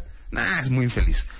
Porque se está cogiendo, no, se, se está nomás eh, quejando todo el está el tiempo. gobierno. El gobierno, hay cochino. trabajo, no. Ah, Sí, sí, las sí, pro- ahorita escuchamos las protestas que va a haber, bla, bla, pero otra vez, estadísticamente, hoy en día somos más felices. Exacto. Entonces, ¿cuál es la gran, o cuál es el gran aprendizaje que podemos sacar en- de, de Kahneman? Y quiero cerrar eh, eh, mi, mi, mi, mi- bueno, no sé si voy a cerrar, pero no sé si va a ser- cerrar la participación, ¿Nos pero nos vas a dejar con unas terminar lagunas? esto No. haciendo lo siguiente, miren, hay dos tipos de estadísticas en el mundo la- eh, que miden felicidad.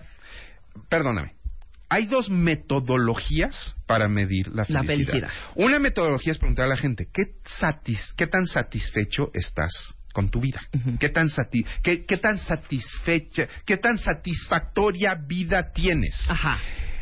Hay otro tipo, es decir, hablas de la, de la satisfacción de la vida. Life evaluation es como se llama este tipo de estadísticas. Y cuando se aplican estas encuestas en el mundo, Ajá. ¿quiénes son los, los países más felices? Pues me imagino los, pues, primer- los del primer mundo. Exacto, entonces Islandia, Dinamarca, Noruega, Canadá, Finlandia, todos ellos son los que sienten mayor satisfacción en la vida. Pero no necesariamente los más felices. Bueno, en esos términos sí, Sí. porque yo me siento y digo, a ver, ¿cómo me ha ido en la vida? No, pues me ha ido bien, o sea, tengo trabajo, tengo seguridad social a mi alrededor, vivo en un país desarrollado, sofisticado, tengo tiempo de ver la tele, de salir a bailar, de cenar, pues sí, te- tengo una satisfacción muy alta en mi vida. Ok. Ahora bien, hay otro tipo de encuestas, en donde no te pregunta qué tan satisfecho estás en la vida, sino más bien, a ver, el día de hoy, Rebeca. ¿cuántas veces te has reído? Uy, no las puedo contar porque sí varias veces. ¿Cuán- eh, ¿Cuántas veces has tenido la oportunidad de tener una relación positiva? O sea, que estás intercambiando algo con alguien y, y que te hace sentir bien. Más buenas que malas. que malas. Ok. Si hacemos este tipo de encuestas, es decir, sobre no sobre evaluación de la vida, sino sobre experiencias, se llama experience life, ¿no? O sea, preguntas sobre, a ver, ¿cuántas veces estás riendo, interactuando? Eh, eh, eh, ¿Has platicado con tu amigo, con tu pareja? Cuando no le preguntas sobre una evaluación, sino qué es lo que estás eh, experimentando, Ajá. fíjate cómo cambió. ¿Te La- acuerdas de las los de los la- países. Entonces, los países. Número uno, Paraguay. Wow. Número dos, Guatemala. Número tres, Honduras. Número cuatro, Uzbekistán, Ecuador, El Salvador, Indonesia, Uruguay, Colombia. Es decir, Claro. de la lista de diez, ocho de ellos son países latinoamericanos. Ajá. Es Sí, sí, interesante. sí, sí, sí. México no está en los 10, pero anda muy cerca. Ahorita no recuerdo el número, pero anda también en un nivel muy alto. Claro. Entonces, cuando yo, tú le preguntas a la gente, y esto es bien importante porque al final de cuentas la felicidad depende mucho de cómo se sienta uno. Sí, por Es decir, ¿qué supuesto. tanto es- Entonces, cuando tú le preguntas a un mexicano, oye, evalúame tu vida. Ah, está del carajo. Pero si tú le preguntas, oye, a ver, ¿cuántas veces te reíste el día de hoy? No, pues un chingo. Claro. Oye, claro. que, y, oye, con tus cuates, no, hombre, me la paso bomba. Oye, el partido de fútbol, no, el partido de fútbol. O sea, toda esta idea de la fiesta, ¿no? Que es una un estereotipo a final de cuentas, pero esta manera de llevarse la vida de una manera diferente, de repente los países latinoamericanos salen con niveles de Mucho más altos. Muchísimo más Que alto. un Islandia, que un Finlandia, que un Holanda, que un... Que por cierto tienen los rankings más altos Más de altos suicidio en Además, el planeta. claro. Entonces, ¿cómo- Kahneman ayuda a explicar, ¿no? Estas diferencias, porque una cosa estar experimentando lo que estás haciendo de manera muy rápida e intensa. Esto, los países de la primera lista son más eficientes, son países más eficientes. Claro. Que en la segunda lista lo que estamos viendo es países que están más ocupados en el aquí, en el ahora, y que mediante otra pregunta, pues parece ser eh, países más felices. Exactamente. Qué maravilla, mi querido Enrique Tamés. Siempre es un placer tenerte con nosotros. Hoy aprendimos algo más.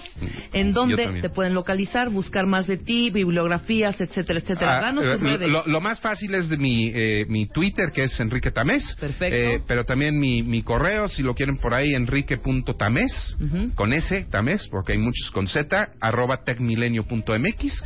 Y está el Instituto de Ciencias de la Felicidad. Si le googlean Instituto de Ciencias de la Felicidad, ahí aparece la dirección de la página del, del, del, del instituto que está dentro de la Universidad Tecmilenio. Maravilloso. Nos vemos a la próxima, que seguramente será en unos Pronto. 15 días más. Perfecto, muy ¿Vale? bien. Muchas gracias. Nosotros hacemos una pausa, cuentavientes, ya regresamos.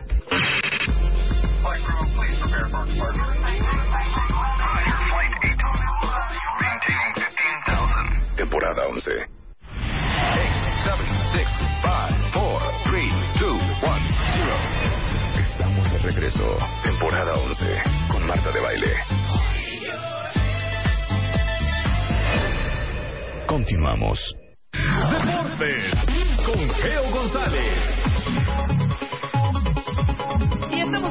En W Radio 11.34 de la mañana. Geo González, buenos días. ¿Cómo Muy estás? buenos días. The Champion.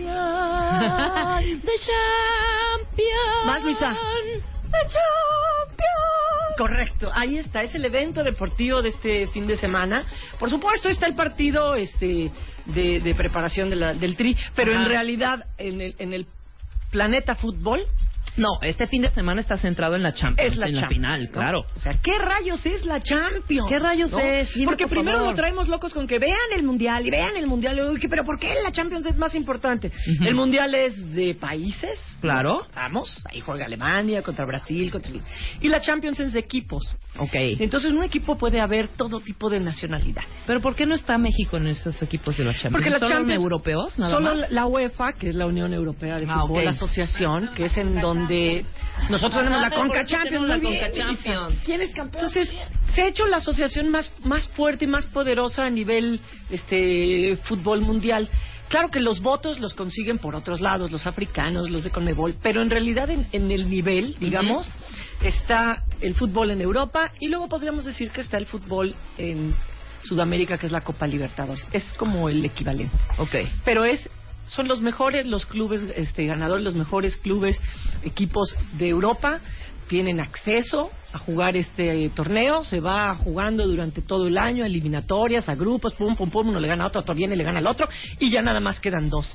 Y esos dos son el Real Madrid, que Ajá. todo el mundo No, yo le voy al Atlético. que tenemos grandes referencias, han jugado Ah, bueno. varios mexicanos Como ahí. Hugo Sánchez. Jugó Borboya, jugó Hugo Sánchez. Márquez. No, Márquez jugó con el Ah, con el Barça, perdóname, Y el. Chicharito. Me ¿no? hundí, me hundí. Y el Chicharito, claro. ¿no? Entonces, el, el- pero el robo del Real Madrid se hizo así como este, este equipo de los Galácticos, entonces a billetazos, porque cuando entra toda esta sinergia comercial se hacen muy poderosos los equipos, y el Real Madrid es un equipo muy poderoso en ese sentido, y el otro equipo, casualmente, pueden llegar equipos ingleses, alemanes, portugueses que los han ganado, italianos que los han ganado, pero ahora llegan dos españoles y no juegan en España. Se, se designa la sede desde antes. Ajá. Este, es como el Super Bowl, ¿no? No importa que lleguen los vaqueros de Dallas, a lo mejor el Super Bowl se juega en Miami. ¿no? Exactamente. Entonces se designa la sede desde con mucho tiempo Con de, tiempo de antelación. pre- de Pero preparación. lo que te quería decir es que desde el 14 de marzo se acabaron los boletos para la Champions. Entonces dices, oye, pues no saben ni quién va a jugar, como que ya se acabaron los boletos. Creo que la mayor parte del mundo sabe que su equipo, el equipo al que le va, no va a llegar a una Champions. Pero ir a una Champions es como, ¿cómo no voy a estar en la Champions? Sí, claro, claro, claro, claro. O sea, es el mega evento. El- porque ya se convirtió en algo también como de como de, de, de, de bluff, de élite, de, de cómo no voy a ir a el evento Claro, a futbolero, ver, dime, ¿no? los equi- dime los equipos, porque no te voy a decir, dime Madrid. los países, porque ahí sí me No, no. uniría yo. Está el Real Madrid que ya ya hablábamos del, del Real Madrid Ajá. que tiene que está dirigido por Zidane. Zidane se puede convertir en el tercer entrenador jugador en ganar la Champions. Él ya ganó la Champions como jugador y, Y ahora, la ahora como podría entrenador. ganar como entrenador, ¿no? Guardiola es otro de Qué guapo Guardiola, ¿eh? Ay, es un cuero. Pon Esa barbita- la- la- esa barbilla Ay, cerradona. pon, por favor. No, Y además- deja esa barbita. Perdón y lo voy a decir, me vale. Vele las pompas. O sea, tiene Eh, unas pompas. ¿Qué tal? Sí. Lo amo. No, Ay, esta qué ojos. cara. Mira la carilla. ¿Qué ojos tiene? Tiene Sí, la cara así como de divinos. Como de tierno y luego Pero tiene una voz con cachondona. y sus pantaloncitos y sus pompitas Ahí levantadillas. Ahí. Levantadillas. Y en cambio Zidane siempre usa como unos sacos un poquillo más largos. Sí. Y lo que le ha sucedido es que en uno de los partidos no sé cómo se movió y se le rompió el pantalón y nos enseñó entre el chón y la nacha. Riájatelas. Y riájale María. Muy bien. Ahí estuvo todo y dicen que luego le da por usar ese pantalón porque le ha dado Le ha dado suerte. Pero yo no creo que en la Champions salga con pantalón Sí, no, no creo, no creo, no Va a decir, súrcele nada más tantito y vánale Claro. para que si me muevo se vuelva a romper. ¿no? Oye, y el Barça que andaba muy bien. Y había Al Barça se lo, se lo ¿Quién escabechó, se lo escabechó? el ¿Quién? Atlético de Madrid. Claro, claro, claro, claro. El Atlético de Madrid. Y Así que tiene, tiene merecidísimos blasones para estar en la, en la final de la Champions. La- el- hace dos Champions, hace Ajá. dos años, se enfrentaron el Atlético de Madrid contra el Real Madrid. Ok. Fue la, fue y la- ganó el Real. Y fue en España. Ganó, ganó el Real en tiempo extra. Ajá. O sea, ya le daban las 12 cuando Ramos, ¿tú te acuerdas de Ramos, este, este español? Sí. Que se hizo famosón también. Sí, Este, dime, sí, ¿quién? Porque iba festejando con la copa Ajá. arriba del camión y se le cayó, Y la, se le copa cayó la copa, y la claro, hace camión. dos años, ¿no? Bueno, entonces, bueno, esa fue una Copa del Rey que le habían ganado al Barça. Entonces, porque no es tan futbolero, también por eso se hizo un poco famoso Ramos. Ramos realmente es famoso por el nivel que tiene, ¿no? Claro, Pero- ahora dime, juegan mucho, ¿no? O sea, me, me quiero salir un poquito, no del tema de la Salte, Champions. regresas, lo que pero quieras, el- es así, yo veo, por ejemplo, eh, veo que que juegan la Champions. Están jugando la Liga, Vamos a, voy a la hablar Copa del, del país. España en particular, ¿no? Juega la Copa del Rey, juega la Champions, juega unos unos torneos vas porque está compitiendo con los Luego están otros están en la Eurocopa. Y luego, órale, chámplatelas, te vas al mundial y te truenan. ¿Sabes? Porque, bueno, generalmente son la mayoría. Están entrampados con eso. O sea, la- el Barça es el equipo de, de, del- de la selección, de su selección española, casi casi. Entre Barça y Real Madrid tienen casi a todos los españoles. Ajá. Eh, están entrampados un poco con eso la, la FIFA y, y las selecciones porque dicen, oye, el mundial empieza tal día y tú todavía estás jugando este torneos. ¿Cuándo me sueltas a mis jugadores? Me los sueltas y ya vienen muy cansados. Este, entonces tienen ese ese tema Ese que no han podido problema. resolver porque además dicen la selección, oye, pues es que él quiere representar a Argentina y el Barça dice, pues sí, pero el que le paga a Messi soy yo. Claro, claro, claro, totalmente. Entonces están ahí y realmente, pues el estilo y afloje es justamente con la UEFA, que es la que organiza la Champions. Pero lo han hecho muy bien y tienen a los mejores jugadores del mundo Ajá. en esa en esa asociación. En la UEFA. En la UEFA, Ahí claro. está Neymar, ahí está Messi, ahí No, está está Cristiano todos. Ronaldo. O sea, es una ahí, eh, impresión de monstruos. to- mira, lo que vale el Real Madrid en millones de euros, 485 millones de euros. Ajá. Pepe, por ejemplo, brasileño, 6.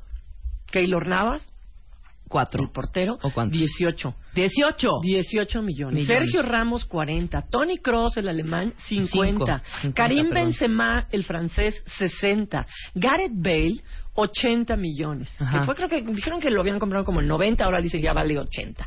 Cristiano Ro- Cristiano. Cristiano Ronaldo, Ronaldo, 110, ese es el que se la 110. lleva, ¿no? Ese es el que, pues, el que más. Y luego de ahí, Casi, pues ya Cristiano la- casi cuesta la mitad de lo, del Atlético de Madrid, que cuesta 267 millones. Bueno, de Luca, Mo- de Luca Modric, que cuesta 50. A Modric cuesta 50. ¿Dije Modric o es Modric? Modric. Sí, o Modric. Modric. También se Yo permite lo dije que como cuando... más Modric. con- se en permite lugar de decir cuando- Múnich, digo. München. Bungen. Dicen que se München. permite que cuando no eres, este, o sea, no dominas el, el idioma, lo, leas tal decir cual. tal cual. Ujú. Ok, Ahí está. Se juega en el San Siro, este hotel, de hotel. Perdón, este estadio. Este estadio llamado también Giuseppe Meazza. Este, ahí se han presentado cualquier cantidad, bueno, dos copas del mundo se han jugado ahí. Ajá. Y además grandes conciertos. Ha estado Michael Jackson, Madonna, Laura Pausini, como no iba a estar, pues, Ah, de pues casa. no, pues sí es su casa, claro. Bob Marley, Ujú. The Rolling Stones, U2, Muy Bon bien. Jovi, Bruce Springsteen. Últimamente fueron Rihanna y la última que se ha presentado, Beyoncé. Ah, mira. O sea, que, que, que si hacemos cuentas, cuentamientes, el Real Madrid cuesta 485 millones. Millones de de, euros. de- de euros. Y el Atlético de Madrid, 267 millones de euros, ¿no? Cristiano casi casi la mitad de Claro. eso. Ahora, ¿Cuánto obviamente ninguno de estos dos equipos está ningún mexicano. Pero han estado. No, sí, han Sí, estado, pero en ahorita actualmente no van no. a estar, claro. Actualmente no. Estoy de acuerdo No, con no, eso. no, no nos ha ok, tocado. a ver, los boletos. Haz de cuenta que yo digo, Geo, te voy a invitar a ver la Champions. Va, mana. Te Gracias. pincho los boletos. Gracias, acaba de ser mi cumpleaños el viernes pasado y sí te lo voy ¡Felicidades, a hacer. ¡Eso Geo! es todo! ¡Te amamos! Claro que sí. Sí. Seguimos en el mes de los festejos porque yo así soy de cínica. Bueno, este, precio de taquilla. Beso de taquilla. ¿Dónde no de reventa. ¿Qué cate- Hay cuatro categorías. ¿Para cómo andas? ¿En qué categoría No, quiero la categoría premium, como la de Wicha. como la de Wicha y su plataforma de Porque nos música queremos. online. 440 Euros. ¿Qué quiere decir? A ver, hazme, hazme la conversión. ¿En Pero ese, el ese fue Entre precio, 18 y ese fue 19. precio de taquilla. Ahorita, como ¿cuánto crees que ande? El euro, ahorita te digo. Ok, y en taquilla estaban en 440, que se han de ver agotado en, ¿qué te parece? ¿15 Ponle un minutos? cero, ponle un cero, que estén en 4.400 euros. El euro está en 20.50. Ok. Entonces el de 440 son 9.020 pesos. O sea, estaba en 9 mil pesos. Échale un cero ya. Échale un cero, 90 mil. Seguro. Segurísimo. Oye, categoría 1. Totalmente. Esto Seguro. es a nivel cancha. Es, debe ser, pues, palcos, el lugar en donde mejor ves. Ajá. Sí, no, no, no ubico bien cómo están sentados en el San Siro, mano, pero sí puede ser así. Perrada Plus, que, que pues no creo que... Perrada Plus que- está a 70 que en la euros. Champions haya perrada, pero bueno, vamos a suponer. Ok. 70 euros, precio de taquilla. Ahorita, ¿cuánto está? Si lo compraste, por ejemplo, el 14 de marzo, Del año pasado. y no vas a ir, y no vas a ir, Claro. ¿en cuánto crees que lo puedas? Ve- ¿Revender? ¿El de 70? No, hija. Imagínate ahorita. No, nos vamos a Dubai con esa lana, todo pagado, 15 días, hija, fácil. Un mes en champotón, mana. Claro, un mes en champotón. Todo o sea, pagado. entonces hay categoría 1, 2, 3 y 4 de boletos. Exacto. En taquilla se agotaron el 14 de marzo de este año, obviamente. El más barato costaba 70 euros y el más caro 440 euros, que obviamente ya subieron brutalmente. Este es ¿no? un, un estadio de una gran capacidad, 72 mil personas.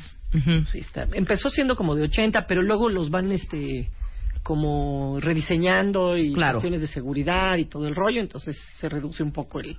Porque además, bueno, en la Champions se llena, pero en los partidos de, de liga, pues llenar 72 mil pesos, de 72 mil entradas. Entradas y pues, está es- cañón. Estos está los cañón. precios varían, Exacto. obviamente. Te traigo uno, por ejemplo, abrimos cantando a coro, Ajá. las tres, o sea, Champions, una mezzosoprano, una contralto, la Champions. Y búscame unas Ese porras himno. del Atlético y unas porras del Madrid. Pero les voy a poner, resulta que este este himno no está comercializado. O sea, lo, com- lo compusieron, se lo encargaron a un este músico inglés, le dijeron, Ajá. oye, por favor, le dijo la la la la la, La mera mera. UEFA le dijo, oye, Tony Britten, aviéntate un himno, no para la. Champions. Eso es nuevo. Y entonces este cuate dijo, pues sí, lo voy a hacer. Ajá. Y oh sorpresa, no lo hizo completo. Se basó en este himno. A ver, vamos a A ver, vamos a escuchar. ese himno.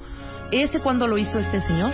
Este lo hizo Frederick Händel. No, allá bueno, por el bueno, siglo bueno, es- no, XVI. claro, ese es el de Händel, ajá. Exacto. Y se llama Sadok the Priest. Ajá.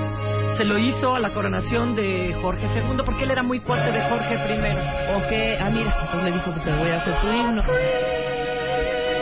Y te la sabes. y este es el himno, entonces.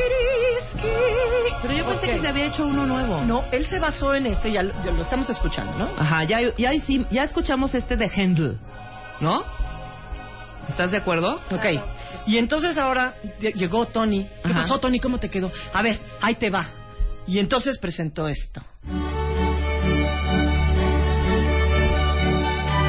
Esta canción vals, feo. ¿Está? exactamente vals. basado en lo mismo. Así empezó el de Sodom. Sí. Claro, la letra es diferente.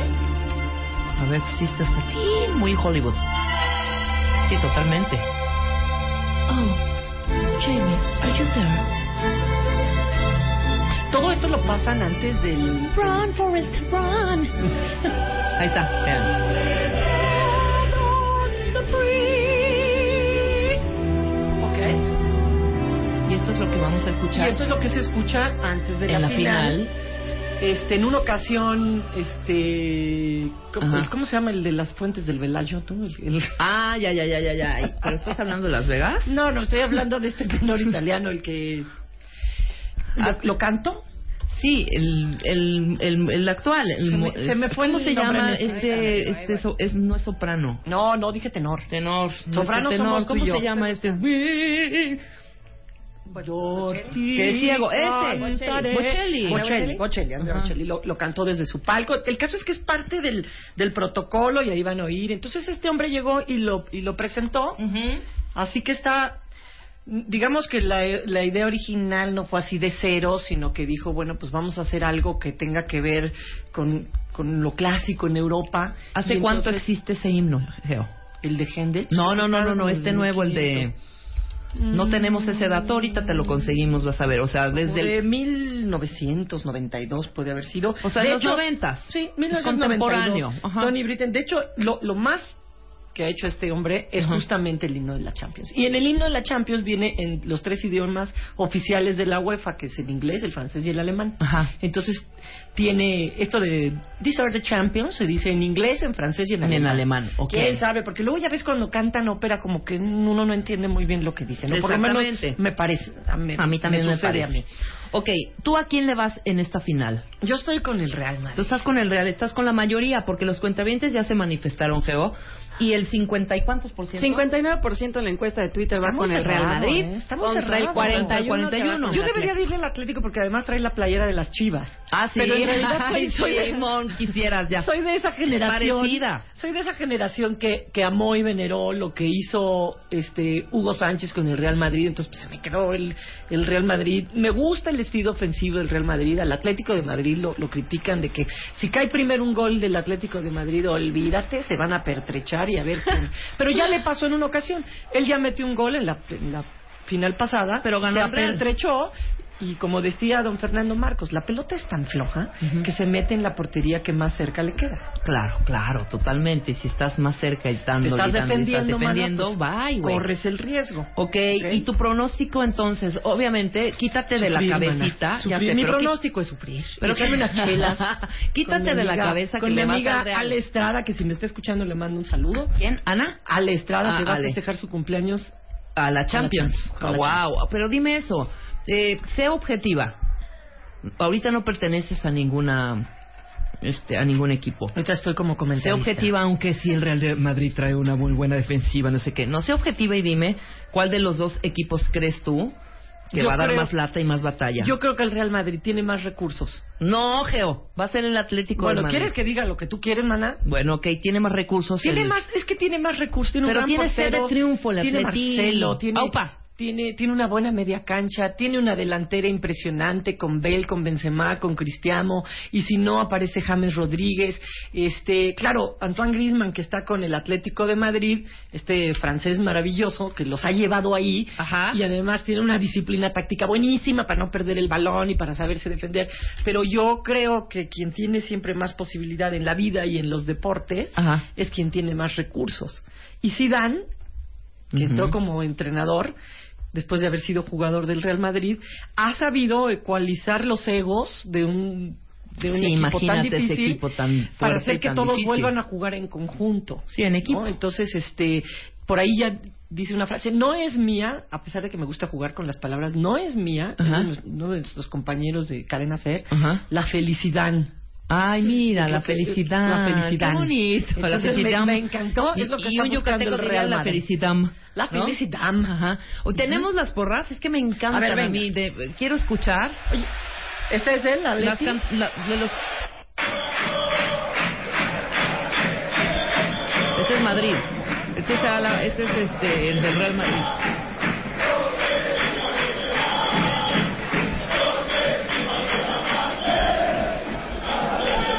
que uno Yo te sorprende. sigo a todas partes. Chingoringoringoringoringoring. No sé qué dice lo demás. Claro. Porque además... No tienen un grupo, perdón, no tienen un grito cada vez que despeja el portero como lo... No, como, por no. supuesto que no. Esto es y de repente empiezan a decir... Ta, ta, ta, ta, ta, ta, ta, ta, Madrid. Ta, ta, Pero aquí ta, ta, ta, los dos ta, son ta, ta, Madrid. ta. Sí, los dos son ¿no? Madrid, claro. A la Madrid es lo que gritan. El himno del Real Madrid lo canta Plácido Domingo. Ujú. Ok.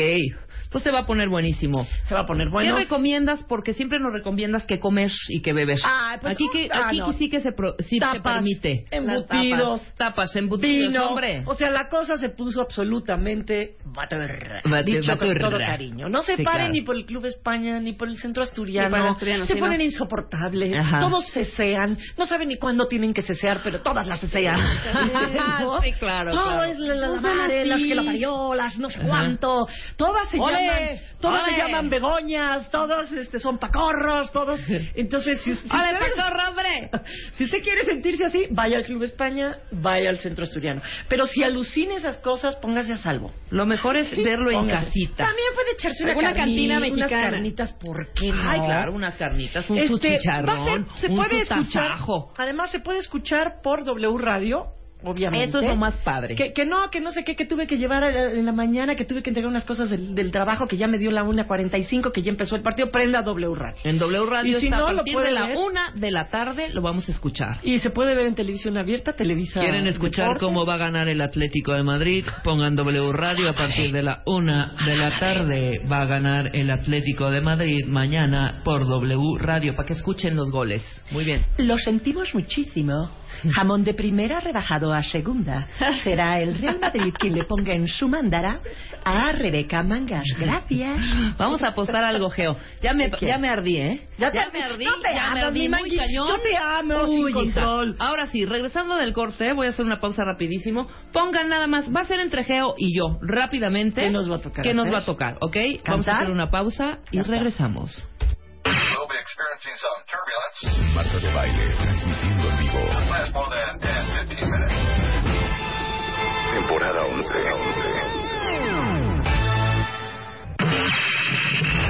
Back to life, back to reality, back to life, back to reality. Ya estamos al aire. Temporada 11. Desde hoy, único propósito es, es escuchar. Escuchar. Escuchar. Estamos de regreso en W Radio, ya es mediodía, ya es hora de un tequilita. Uno nada más. Uno. Uno no hace daño El y cuerpo es la sabe. hora. Ujú. El cuerpo Y aparte es viernes. Entonces, ¿qué damos, Geo? La apuesta. Tú contra mí. Si yo gano, Ana, me das miedo. ma. si yo gano, entonces vamos a pensar en algo. Porque Me haces, me haces hacer un sketch de Toyita. Ándale, si te tú hago- ganas. Exacto. Si yo gano un sketch de Toyita para mí y para ajá. Y si yo con todas pierdo, sus peladeces. con todas sus peladeces y todo, Correcto, lo vienes a decir está. aquí y en vivo y todo. Ok. Y si yo pierdo, pues ya pier- perdí. Te, así que tal. Te voy a poner una dinámica de deportes. Órale, me pone una dinámica de deportes aquí en vivo al aire. Para que la cuenta avientada.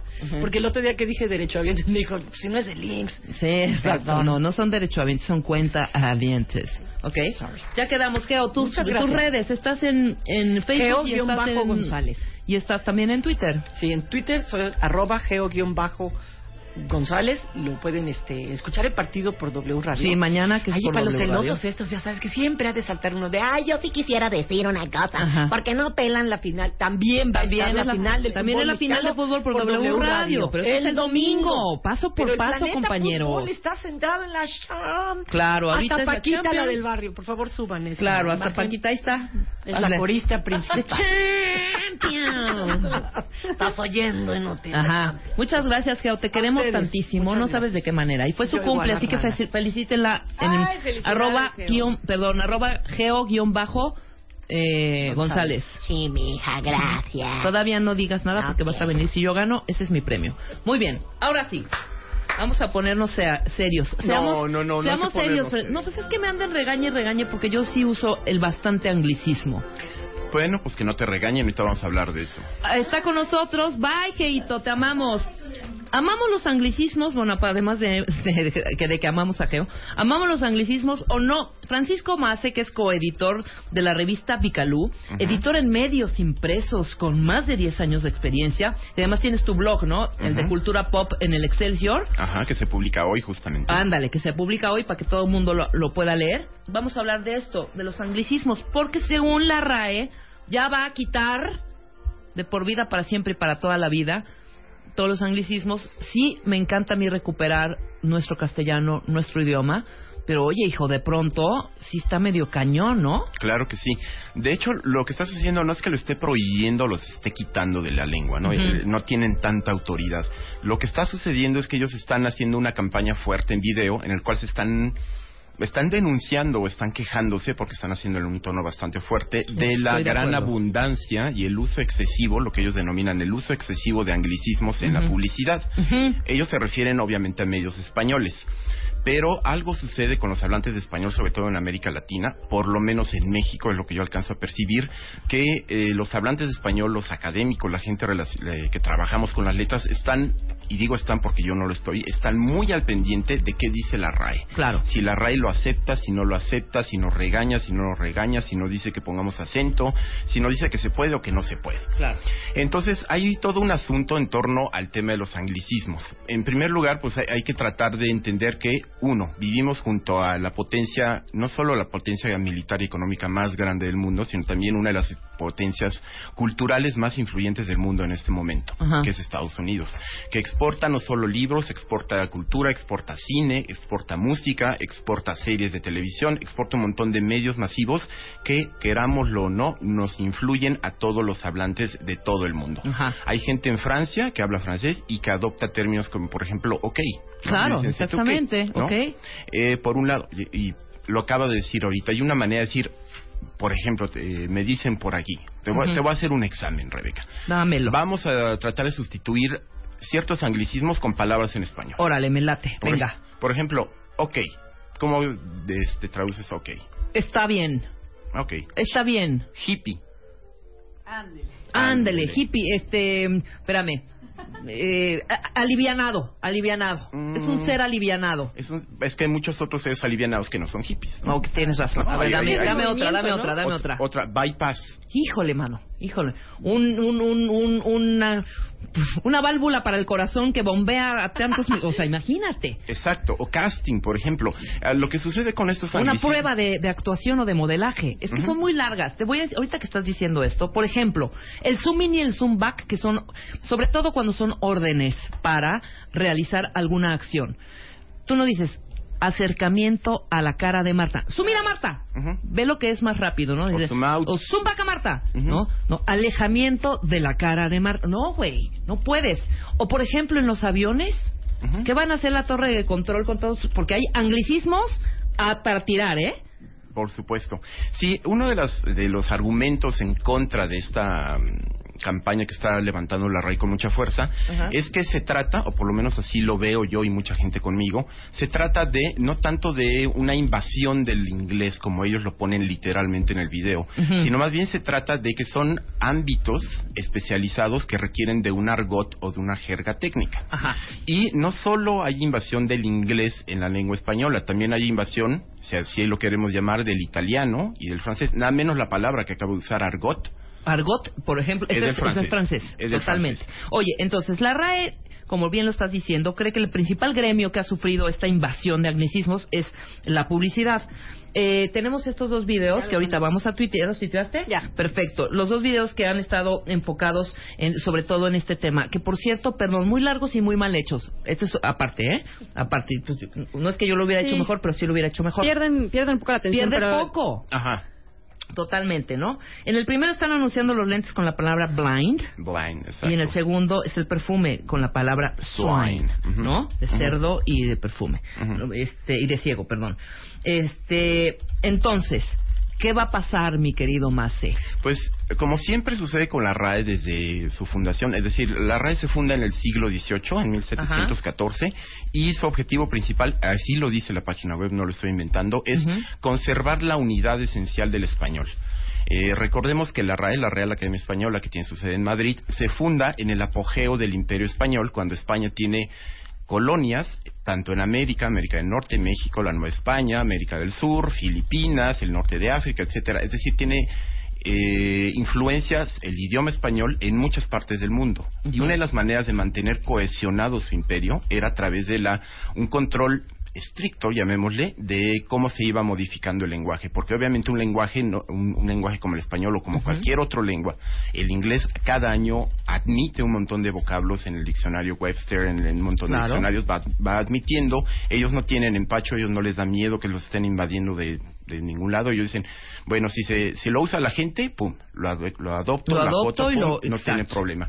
La RAE se resiste a eso porque le, le, le preocupa mantener una cohesión esencial del español, lo que sea que eso signifique. Así lo dicen los, los, los académicos de la lengua, tanto los que están en Madrid como los académicos de la lengua aquí en México. Claro. En, por ejemplo, en el caso específico de México, nosotros tenemos no solo una un uso muy particular del español debido a la gran influencia que tenemos de las lenguas indígenas que se hablaban en México antes de la llegada de los conquistadores españoles y que utilizamos todos los días en palabras como el chipi-chipi, que es cuando empieza a llover, la, Exacto. la palería, el tianguis, el cempasúchil, un montón de lugares, las, famosas toponimias que siempre combinan un San Pablo y Ixquitlán, ¿no? Hay una, pable- una parte cristiana que viene español y una parte indígena que proviene de cómo se le llamaba a esos lugares antes de la llegada de los españoles. Eso es por un lado. Entonces siempre hay una influencia de las otras lenguas en el habla y en, en la escritura Claro. también de, de cualquier idioma, no solo el español. Estoy de acuerdo. Y por otro lado, estamos hablando de una jerga técnica. Es decir, en el campo de la música, por ejemplo, que es un ejemplo que me ha funcionado mucho en este caso, tenemos, por ejemplo, una sinfonía que se divide en allegro, Ujú. adagio, andante con moto y finales. Son cuatro palabras del italiano. Son palabras técnicas que definen un determinado número de características de una composición para que cumpla con eso. Claro. Lo mismo sucede con marketing. Marketing dice, bueno, es que se puede decir mercadotecnia. Sí, pero no es exactamente el mismo. O eh, mercadeo. significado. O mercadeo. Por ejemplo, packaging, que es uno de los que más se quejan. Sí, Packaging. es empaque. Sí, pero no solo es el empaque físico, es la ciencia que estudia los empaques. Y además es la disciplina que se encarga de ver cuáles son los empaques, el posicionamiento en el mercado, la parte psicológica, si funciona, la ciencia del desarrollo del papel para que bla, bla, bla. Es un montón de cosas, prácticamente es una, llamémosle una Claro. ciencia, que se resume en packaging. Target. Target, por ejemplo. ¿no? Podemos decir mercado objetivo. Mercado objetivo, pero Sí. mercado objetivo. Target, hombre. Hay que hacer una traducción de un término que no existe en español para adapta- este, para sustituir una palabra que perfectamente se está definiendo Ajá. en otro idioma como el inglés y que se adopta, no no se adapta, más bien se adopta Se en inglés adopta. como hemos adoptado whisky, por ejemplo. Claro, claro que. Briefing, timing, planner, key visual, branding, input, engagement. Y bueno, ya dijiste packaging, que es una de, es- son todos estos tecnicismos que al final, perdón, son parte de eh, una manera de comunicarte con tus propios en, en- a, a nivel profesional, ¿no? Mandaron uno buenísimo aquí. Hashtag.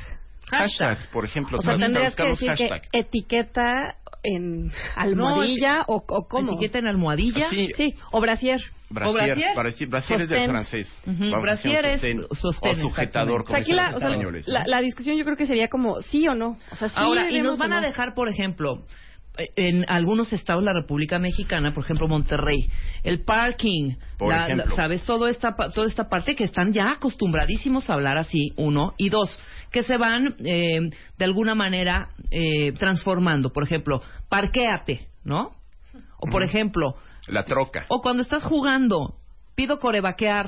Ujú. Tuitear es, es una, trans- una deformación de Twitter, ¿no? Internet ha traído muchísimos anglicismos al, agua, al habla común de todos los ciudadanos que usamos algún medio. Sherea, te- Sherear, sherear, postear. postear, de post, pero Ujú. sharear, por ejemplo, chatear, perdón, Chatear. shazamea, ¿no? Shazamea esa, ro- esa rola. Claro, ¿No? exactamente. Oye, ¿cómo dirías, por ejemplo, click? Clic, clic, este, Oprime el botón del ratón. Sí, ajá, dale clic o dale forward, bueno, ¿qué? Dale forward. Yo he leído en textos españoles, adelanta el correo electrónico. No, bueno. ¿Cómo lo voy a adelantar, no? Claro. Si no es película No, de entonces olvídate de decir te mando un mail, Por- bueno, se puede decir un correo, correo electrónico. electrónico, ¿no? O- Web, a ver, Web. métete a la web. ¿No? Ajá. Internet. Métete a internet. Es una palabra del inglés. Hardware, software. A, a eso. ¿Cómo voy a decir software? A ver, dime tú qué. Sistema ¿no? operativo. ¿Y hardware? Sistema Eh, duro operativo. No, pues Y el soft es es, suave. este, equipo, el equipo. El hardware es como el equipo, el Sí, el mouse. es esto. Pero el asunto aquí es que han servido para comunicarnos, que es que nos entendamos. O sea, el asunto aquí es que la gente se entienda. Eso es el objetivo de la lengua y el objetivo de la comunicación. Mete el coche al garage. las dos partes Al Yo te voy a decir a la una cochera. y tú me vas, ahora tú me vas a decir, eh, ahora yo te voy a hacer el examen, ¿ok? Ok. Venga. Rating. Marcaje o puntaje. Cornflakes. Hojuelas de Hojuelas de maíz. Ok. CD. Disco compacto. Podcast. Híjole en la torre. que me has pillado. Podcast. un audio eh, post, no, post, ya dije ahí. Eh, un, ¿qué podrá ser podcast? Una transmisión hijo. radial a través de un sistema en línea En que es tiempo no real. En tiempo no real, que es descargable en bla, bla, bla, bla. Exacto, hay que, hay que recurrir a un montón de, de recursos de nuestra No, propia hijo, y te lengua. puedo decir rock and roll, jazz y blues. A ver. Por ejemplo. Hijo, mano, si estamos. Va a ser una labor muy grande tratar de poder, este. Y, y, por ejemplo, no entiendo algo. En algún momento, y dime si estoy mal con esta, con esta información, si la tengo errónea o es real. Que ya iba a aceptar la RAE meter las casi las Qs, o sea, los. eh, que en lugar de decir que, las contracciones. ¿Es verdad eso? No o lo no? creo. Si, si no están, ah, tienen un montón de. En el 2010 a- a- aceptaron muchísimos eh, mexicanismos. Pero si ahorita están emprendiendo una campaña en palabras que son pertenecientes a una jerga técnica, que están eh, quejándose de que están entrando, están invadiendo el español, dudo mucho que tengan esa actitud de tan flexible con las con la manera escrita, con las grafías, ¿no? Que en lugar de decir que, como la famosa llama de hola que hace, que nada más pongamos una K. Exactamente. Ahora, hay una, el- digamos que el, el problema de fondo es que hay una postura en cuanto a la, la gente que estudia la lingüística que se llama ser prescriptivo o normativo.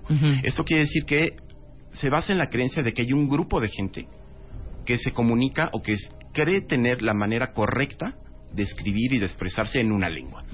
Y que ellos se lo pueden imponer de alguna manera, aunque me han dicho, bueno, pues es que no llegan a, este, con un fusil a, este, a, a fusilarte Sí, claro. si escribes un anglicismo. No, no, no se obliga de esa manera, pues sí se obliga mediante, el- mediante reglas, mediante el uso académico, mediante la inclusión de libros de texto, mediante la inclusión o no inclusión de palabras en su diccionario, obligan hasta cierto punto o dirigen el, el habla y, y la, la lengua, la manera de comunicarse de un montón, de cientos de millones de hablantes del español a una única manera correcta, culta, Claro. ordenada, que di- di- deciden desde Madrid cuándo, como tú dices muy bien, Ajá. aquí nada menos en la frontera norte del país, cuánta gente no habla de esa manera por la influencia directa que tienen Que con tienen sus con, vecinos. con Norteamérica, claro. Y cuántos millones de hablantes de español viven en Estados Unidos. Además. ¿Y qué les vas a decir? No digas packaging, no digas push, no digas marketing. Exacto. Si todos los días lo oyes, si te sirve para comunicarte con la gente que también vive Claro, y así. que te están entendiendo y cómo vas a operar en lo que estés haciendo. ¿sí me Entonces estamos hablando de una posición sumamente purista en la cual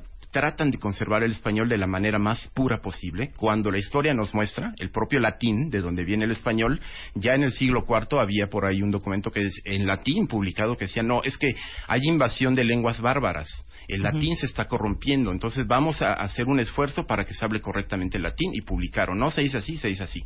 Fue un esfuerzo inútil, tan inútil que nosotros no hablamos latín, hablamos español. Alguien aquí dice, dice, afortunadamente las reglas de la lengua no las determina una institución, sino la misma cultura. Claro. Ese es el Mira, yo te voy a dar un ejemplo facilísimo y ahorita con respecto a las instrucciones, por ejemplo, ¿no? Que imagínate que esto llegara tan lejos que ya las instrucciones de las cosas que tú tienes, que ya tienes esos eh, esas palabras tan tan tan grabadas en tu cerebro y si ves- sabes para qué sirven, que te las empiecen a cambiar. Este es un ejemplo sencillito. Mi madre apenas está introduciéndose en la era de la tecnología. Entonces ya tiene a pasar hace más o menos un año, que es poco, ¿no? Tienes, tiene su, mi madre tiene 70 años, un poquitito, 70, 72. Tiene su smartphone, que ya sabe que es smartphone. Mi smartphone es celular. Si ya no mi le, tableta ya es no mi le iPad. el código. Ah, ok, bueno. Me saca un instructivo el otro día y me dice, es que me está diciendo esta cosa que lo conecta al dispositivo. ¿Qué es dispositivo? Y yo, mamá, es tu smartphone. ¿sabes? Pero desesperada así de, es que estos no saben ni es qué es dispositivo. Su dispositivo no sé qué, no sé cuánto, no sé cuánto, ¿no? Caemos en eso también. De pronto va a ser un cambiadero de cosas que quizá no estamos tan eh, involucrados ni tan familiarizados con el término en, en castellano, que va a ser una confusión terrible, te lo digo desde ahorita. ¿eh? Claro, porque el, el, ahora sí que hay, hay una regla en lingüística que dice que el uso hace la norma. Claro. Si 100 millones de personas dicen clic, aunque la Real Academia se pare de cabeza diciéndonos que se dice de la manera en que ellos dispongan que se debe decir, claro. si 100 millones de personas lo dicen, así se va a quedar. Y no es porque uno tenga una actitud rebelde o porque No, sea uno un inculto, no. Sí hay que defender el idioma, estoy de acuerdo. El castellano es precioso, ¿no? El español me encanta. Eh, Evitemos en alguna manera hacer lo que es el spanglish, ¿no? De estar hablando y me- metiendo esas que también hasta cae mal, ¿no? Que te dicen media palabra, media frase en español y la siguiente es en English, ¿no? Sí, muchas veces lo que cae mal no es tanto la práctica de introducir términos o palabras en inglés, sino la actitud con la que se dice, ¿no? Porque Claro. el inglés tiene en la sociedad mexicana un prestigio porque Exacto. fuiste a estudiar a Estados Unidos, porque hablas inglés, porque eres una persona de mundo, etcétera. Hay un montón de asociaciones que tienen que ver con una persona que habla fluidamente y usa con precisión el inglés. Pero da perfectamente puedes decir, claro, puedes decir, fui al teatro y fui a ver una obra espectacular en, des- en lugar de decir, fui al teatro y no sabes, wonderful, ¿sabes? Es Por ejemplo, diferente, es diferente, ¿no? claro, no nos confundamos. No nos confundamos y, y también recuperemos que hay, hay palabras que sí necesariamente te tienen que decir no solamente en inglés, sino en otros idiomas, por ejemplo, italiano, en francés, por ejemplo, decir voy a la boutique. No, pues ya no se puede usar boutique porque viene el francés. No, y, eso se- y eso entró al español hace 100 años. ¿no? Claro, Por lo menos a. México entró cuando la, la influencia francesa de Don Porfirio, Oye, que trajo un montón, gourmet, boutique, este no sé, un montón de palabras que, que son totalmente de restaurant, por ejemplo. Restaurant, Ya lo adaptamos a restaurante. Pero Sí, en pero esencia es una razón. palabra del francés. Ajá. Bueno, bar, el bar, desde ahí. ¿no? Es un placer siempre tenerte con nosotros, mi querido Francisco Mace. Vamos a tener eh, alegrías, me vas a regalar tu revista. Sí, claro que sí. Este, como se, se anunció por ahí, soy coeditor de la revista Vicalú. Acabamos este hacer un trabajo de rediseño de replanteamiento editorial. Maravilloso. Ahora el eslogan se llama creatividad e inspiración. Eh, Estamos apuntándole más hacia el desarrollo personal, hacia el crecimiento, hacia la creatividad, las ideas, un poquito de eh, pensamiento alternativo, pensamiento lateral.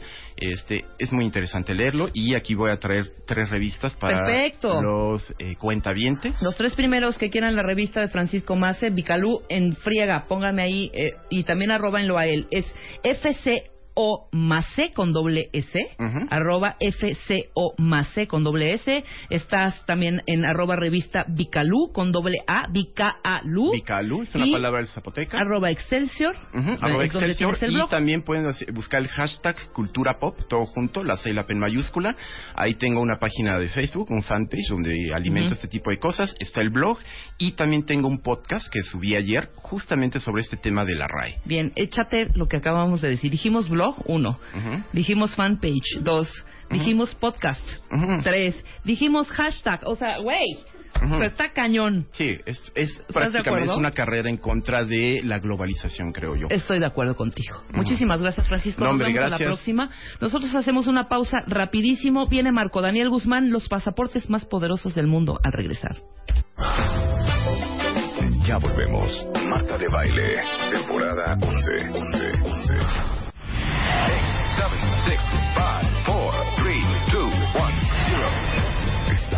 regreso. Temporada 11 con Marta de Baile. Continuamos. 12 con 34 de la tarde, mi querido Marco Daniel ¿Cómo Guzmán? ¿cómo estás? Los pasaportes más poderosos del mundo, hijo. Sí, sí, sí, sí. Vamos a hablar de pasaportes, este documento que en realidad es muy joven, Ajá. como lo conocemos ahora. Aunque ya se usaban pasaportes, pues prácticamente desde la antigüedad, pues los, los pasaportes ahorita son nuevos como los conocemos ahora, ¿no? Estuve revisando algunas informaciones. Hay- había pasaportes, por ejemplo, de, de mexicanos que se otorgaban, este, por ahí de 1950, pasaportes en pareja, ¿no? En matrimonio y salían las fotitos engrapadas de las dos personas ahí, con los sellos del águila, en fin. No, y ponte Ajá. a contar también que habían países, aún en los ochentas, por ejemplo España, Sí. donde todavía la mujer no podía tener pasaporte si no era con la autorización de su marido. Exactamente, sí, sí, sí. Chécate nomás eso. El Yo tema- te tengo una historia más atrás, atrás, atrás, atrás del ¿Ah, sí? primer, bueno, puede ser una de las primeras referencias a un pasaporte cuentavientes Ujú. y a todos los que están aquí. Y esta es- está en la Biblia hebrea. Ah. Voy a tratar de, de, de platicárselas rápidamente. Ajá, Sí. Alrededor del año 450 antes de Cristo, Wow. se dice que Nehemías, un agente destinado por el rey Artajerjes Ajá. primero, Sí. pidió permiso para viajar a Judea, por lo cual el rey admitió y le dio una carta para los gobernadores más allá del río, donde solicitaba un paso seguro para él a lo largo de su viaje a través de sus tierras. Esa es la primera referencia. Sí, ¿no? sí, sí, sí.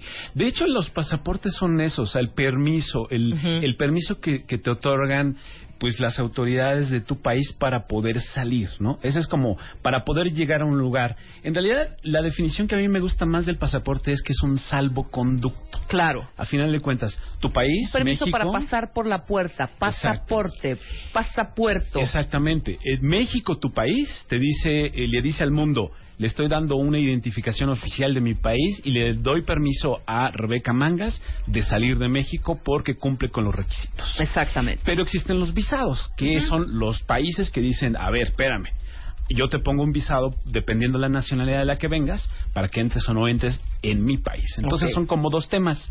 La combinación de estas dos cosas es lo que crea los pasaportes poderosos. ¿Qué es un pasaporte poderoso? Un pasaporte poderoso es aquel documento que tiene menos visados. Claro, claro. Es, es el, la nacionalidad que te permite entrar a más países. Exactamente, es ese, Sí. ese pasaporte, cuentavientes, en donde no necesitas en la mayoría, por ejemplo, si tú tienes pasaporte español, que muchos Sí. acá se dio la oportunidad en algún momento de que todos los que tuvieran madres o padres que vinieran, de, que, aunque hubieran eh, nacido aquí en México, Ajá. Tuvieran padres o madres hasta abuelos. Ajá. Y no sé si no sé si llega hasta bisabuelos, pero bueno, tenían eh, la sangre pues española Podían. podían eh, sacar su pasaporte español. La el pasaporte español casi, casi no tiene visados. Exactamente, ¿No? sí. Tiene que ver con muchos los acuerdos Puedes tener los dos, internacionales. el mexicano y el español, ¿eh? Es como los argentinos que tienen mucha conexión con Italia. Claro. Entonces, muchos tienen la doble nacionalidad. Pero los pasaportes es de veras todo un tema por hablar semanas y semanas de él, porque hay muchos factores, Rebe. Por ejemplo, las condiciones económicas de un país determinan también eh, si hay o no eh, visa, que te, que te den o no visa para que puedas entrar a un país. Claro. Ejemplo, ahorita me adelanto un poco la información. El, el país que menos puede entrar a otros países es Afganistán. Sí. Tiene que ver mucho con sus condiciones políticas, económicas y sociales, ¿no? Todo el conflicto de la guerra y todo eso tiene mucho que ver.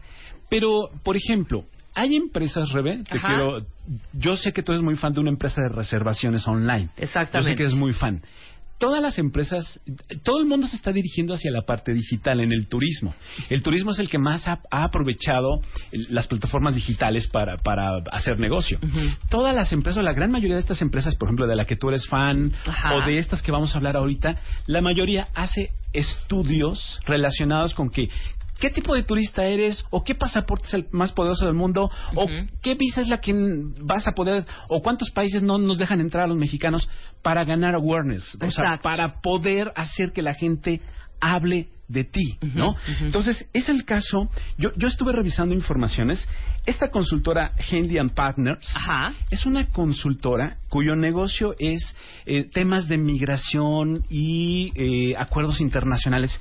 Es una empresa que está basada en Londres y que tiene 20 oficinas en el mundo. Se asoció con la IATA, la IATA que es la. Asociación de, este, de Navegación, Navegación, claro. eh, Aérea, que en realidad es un conglomerado de las 260 aerolíneas más importantes del mundo, que todas estas 260 aerolíneas son el 94% del tráfico aéreo. Hicieron este, este estudio que, que presentaron como los pasaportes más poderosos del mundo. ¿Por qué hizo Henley and Partners un estudio así? Pues sí lo hizo para aportar algo de conocimiento, pero si tú googleas vas a encontrar la nota por todos lados y ganaron mucho posicionamiento. Hay un sitio español, goeuro.es, que hizo otro estudio el año pasado que es una lástima que en el 2016 no lo haya hecho. Y también sacaron.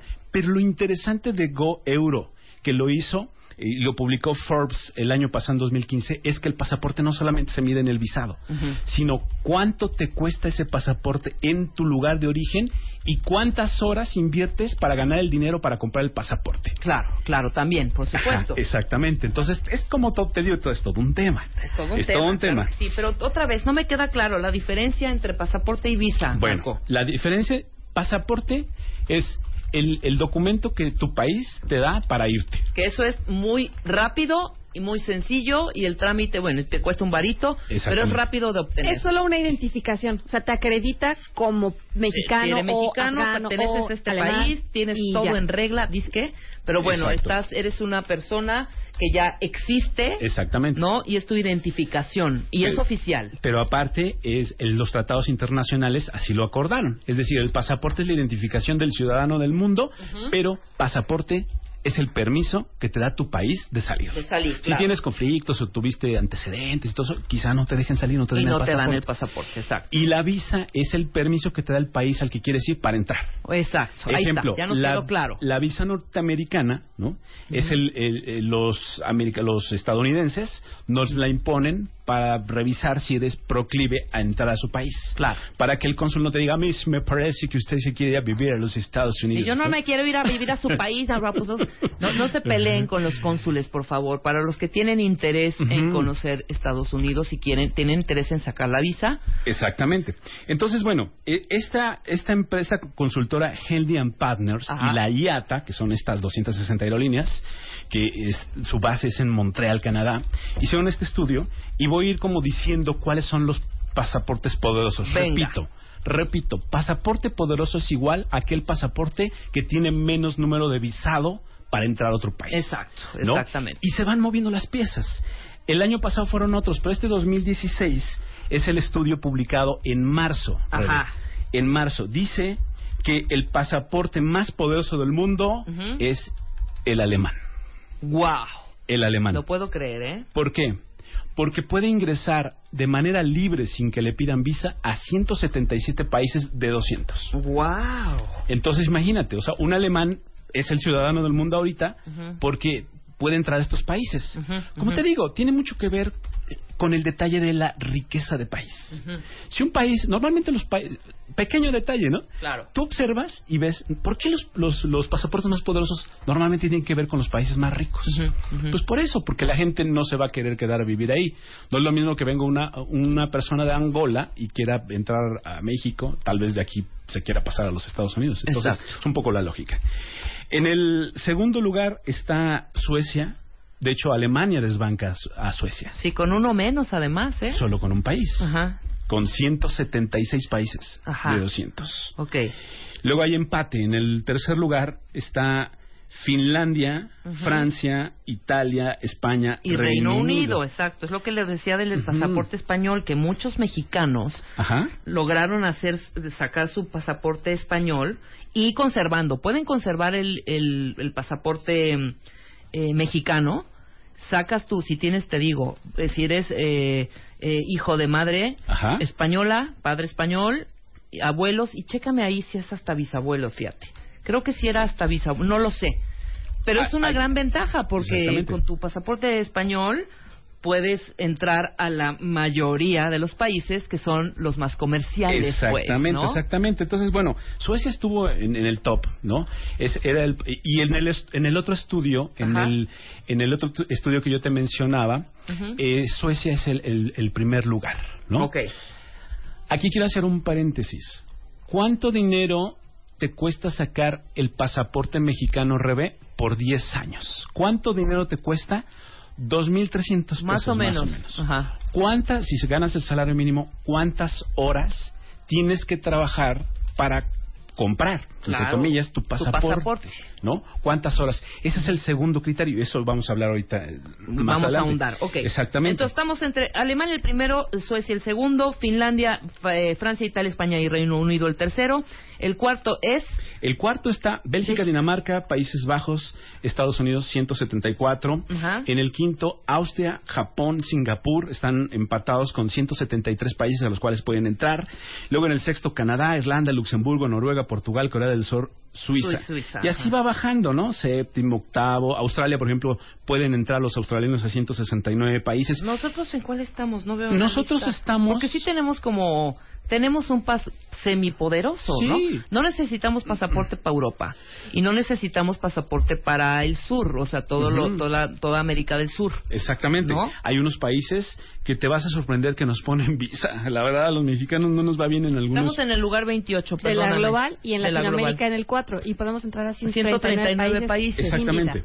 Es que estábamos en el top 20 ahorita. En el, Ajá. en el lugar número 20 está Hong Kong con 154 y efectivamente México Ujú. ocupa el lugar número 28 Exactamente. y podemos entrar a 139 países. Oye, pero espérame, Chile está en el, en el 19 con 155. Sí, sí, sí, sí. sí. ¿Sabes por qué? Es el mejor recibido en el mundo. ahorita de Latinoamérica, Chile es el rey. Es Ujú. decir, durante mucho tiempo los argentinos tenían el, el pasaporte más poderoso. Ajá. Y se presumían y decían, ¿no? Pero acuérdate que ahorita los chilenos ya pueden entrar a Estados Unidos sin visa. Exacto. Eso automáticamente hace el salto cuántico en Latinoamérica para que Chile sea el lugar número uno, desbancando a los argentinos. Luego están los brasileños con 153 países. En el puesto 21 está Argentina y bueno, finalmente México en el lugar número 4. Claro, y es que no te quiero decir, pero en las vacaciones de... No, no, ni siquiera en vacaciones. ¿Cuándo tienen sus vacaciones estas para los partes? Les encanta mucho los centros de diversiones gringos, al chileno y al argentino en particular. Sí, sí, Tú sí, ves sí. cierta, eh, en ciertos meses del año, me parece que es, si no estoy mal, después de febrero, entre febrero y abril, y está atascados. Disneylandia, Disney World, di- todos los centros eh, de gringos de, de, de diversiones están repletos de argentinos de chilin- de- y de chilenos, ¿eh? Sí, dice esta, esta consultora Henley Partners sus razones de los chilenos. Empezaron a tener una mejor economía, Rebe, empezaron a tener intenciones de quedarse, hicieron un estudio de cuántos chilenos se estaban quedando en otros países a vivir y la verdad es bajo. Acuérdate lo que pasó mucho tiempo con Colombia y Perú. Yo Colombia, que estaba asociado a temas de narcotráfico y todo eso, entonces había mucho visado y Colombia estaba en un ranking muy, Muy bajo, de claro. Latinoamérica. Inclusive en México no podían venir los colombianos sin visa. Estoy de acuerdo, ajá. Entonces tiene que ver con lo que dije, conflictos sociales, políticos y económicos,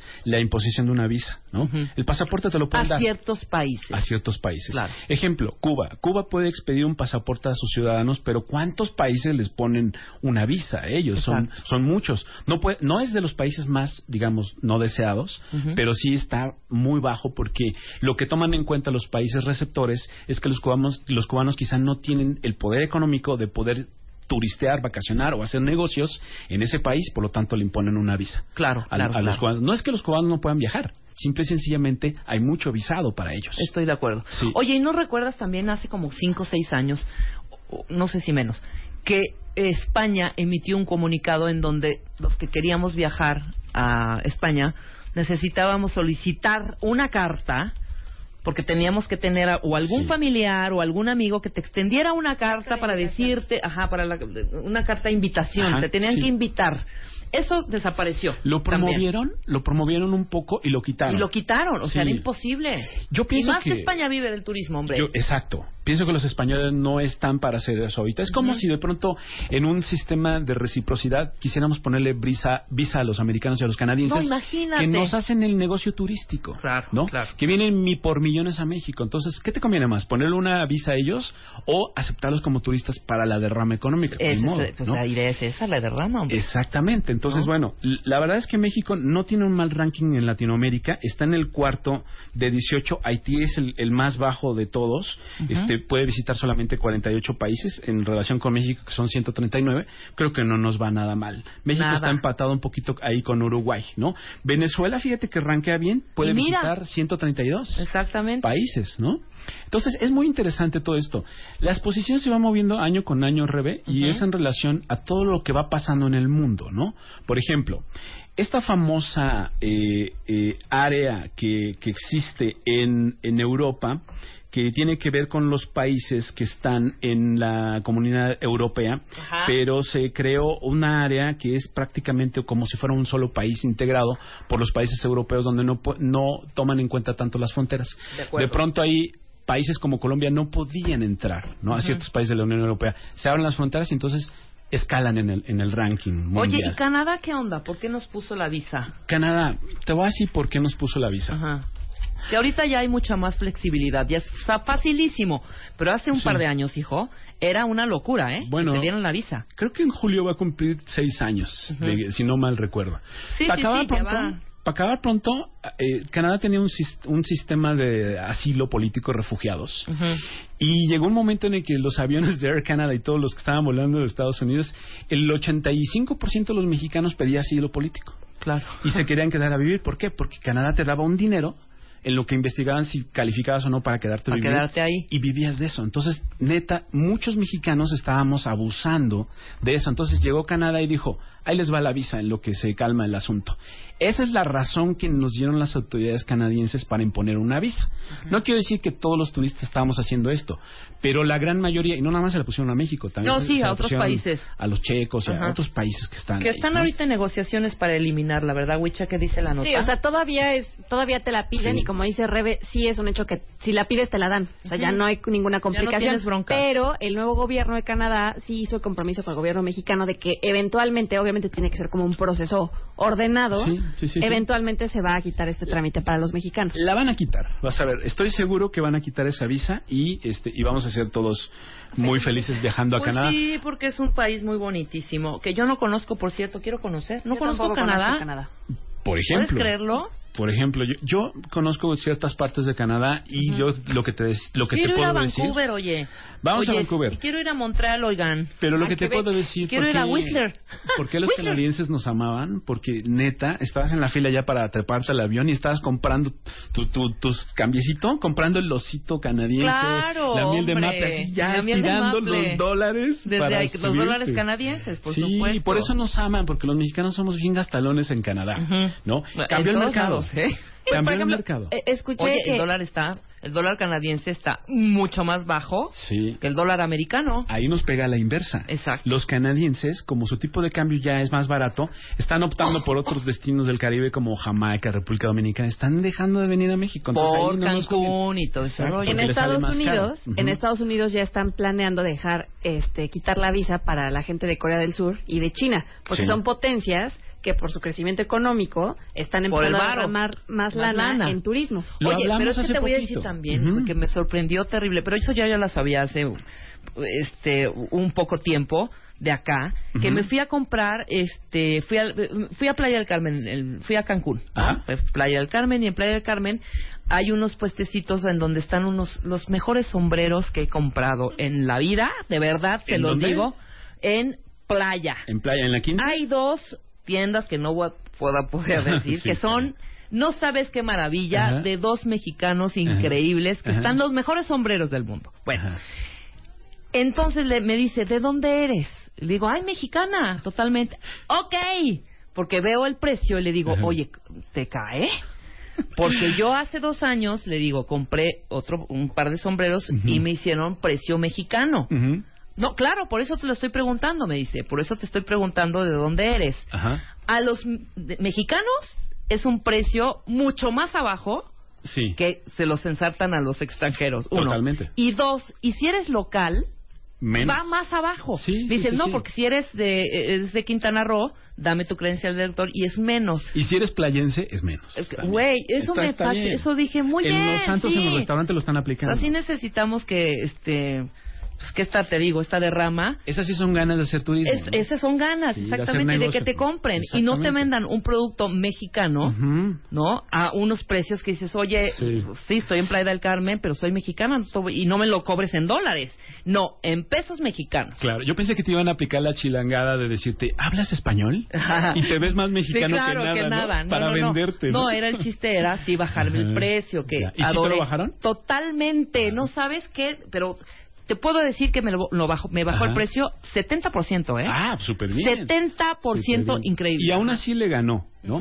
Es que ahí hay una lógica. todavía me dijo, ah, ¿te vas a llevar dos? Pues Ajá. hay otro, hay otro descuento. Hay una lógica, Rebe. ¿Cuánto invierte en horas un norteamericano en ganar lo que le va a costar el sombrero en precio publicado? Exactamente. Entonces tienes que hacerlo así. no es que, tengamos ganas de cobrar Sí. en dólares, sino no, tenemos ganas de hacer negocio. ensancharnos con el, con el turista. No. Exactamente. Así Pero es. ahorita le sale regalado al regalado, gringo. regalado. Es todo un tema. esto. Todo un tema. Hablaremos de esto. y Oye, más. tenemos sí, tenemos que te- eh, irnos, este Marco, pero hagamos una segunda parte. Va. Está interesantísimo Va. porque nos faltaron todavía muchos eh, países de los que va a explicar eh, eh, Marco Daniel y también los reyes, las reinas, los viajan. diplomáticos, todo eso, Todo ¿no? eso, padre. ¿Qué tipo de pasaporte les piden? Exactamente. Oye, los quiero invitar. Próximo Venga. domingo vamos a ir a los viñedos. Si quieren ir con nosotros, de la manita los llevamos. Ya es el tercero de cinco que vamos a hacer. Guau. Vamos a La Redonda, vamos a Freshenet y vamos a Viñedos Azteca y catamos, probamos y, y disfrutamos de muy buenos vinos mexicanos. Nos vamos este domingo. Si quieren acompañarme, escríbame viajabonito.gmail.com. Personalmente yo voy y la pasamos increíble porque es con el calorcito, la copa de vino en la mano, comer rico y todo. Esto va a ser este domingo 29. Tienen que comunicarse conmigo en viajabonito.gmail.com. Si quieren ver este artículo, viajabonito.mx es el blog. Viajebonito.mx, el blog de Marco Daniel y arroba viajabonito En para Twitter. todas las dudas, para todos los viajes contigo. Y arroba Marco Daniel MX. Marco Daniel MX. Ahí Ahí, estamos. estamos. Muchísimas gracias. Gracias, Hay que felicitar a Selene. Que Felicidades, Selene. Felicidades, cumpleaños. Mañana es su cumpleaños. Nosotros nos vamos. Pasen un fin de semana extraordinario y de verdad, cuentavientes, a vivir. A vivir. Nos vemos el lunes. Ya, ya. Este mes, en Revista MOA, ¿qué tanto te conoces? ¿Cero? ¿Mazo? ¿Alguito? ¿Mucho? ¿O cañón? The Test Issue. 382 preguntas para que sepas cómo andas en fidelidad, inteligencia, neurosis, memoria, celos, liderazgo, salud, chamba, lana, la cama, fuerza, amor y mucho más. 136 páginas retacadas de preguntas, información e ideas para que te conozcas mejor. Una revista de Marta de Baile. ¿No te encantaría tener 100 dólares extra en tu bolsillo? Haz que un experto bilingüe de TurboTax declare tus impuestos para el 31 de marzo y obtén 100 dólares de vuelta al instante. Porque no importa cuáles hayan sido tus logros del año pasado, TurboTax hace que cuenten. Obtén 100 dólares de vuelta y tus impuestos con 100% de precisión. Solo con Intuit TurboTax. Debes declarar para el 31 de marzo. Crédito solo aplicable al costo de la presentación federal con TurboTax Full Service. Oferta sujeta a cambios o cancelación en cualquier momento.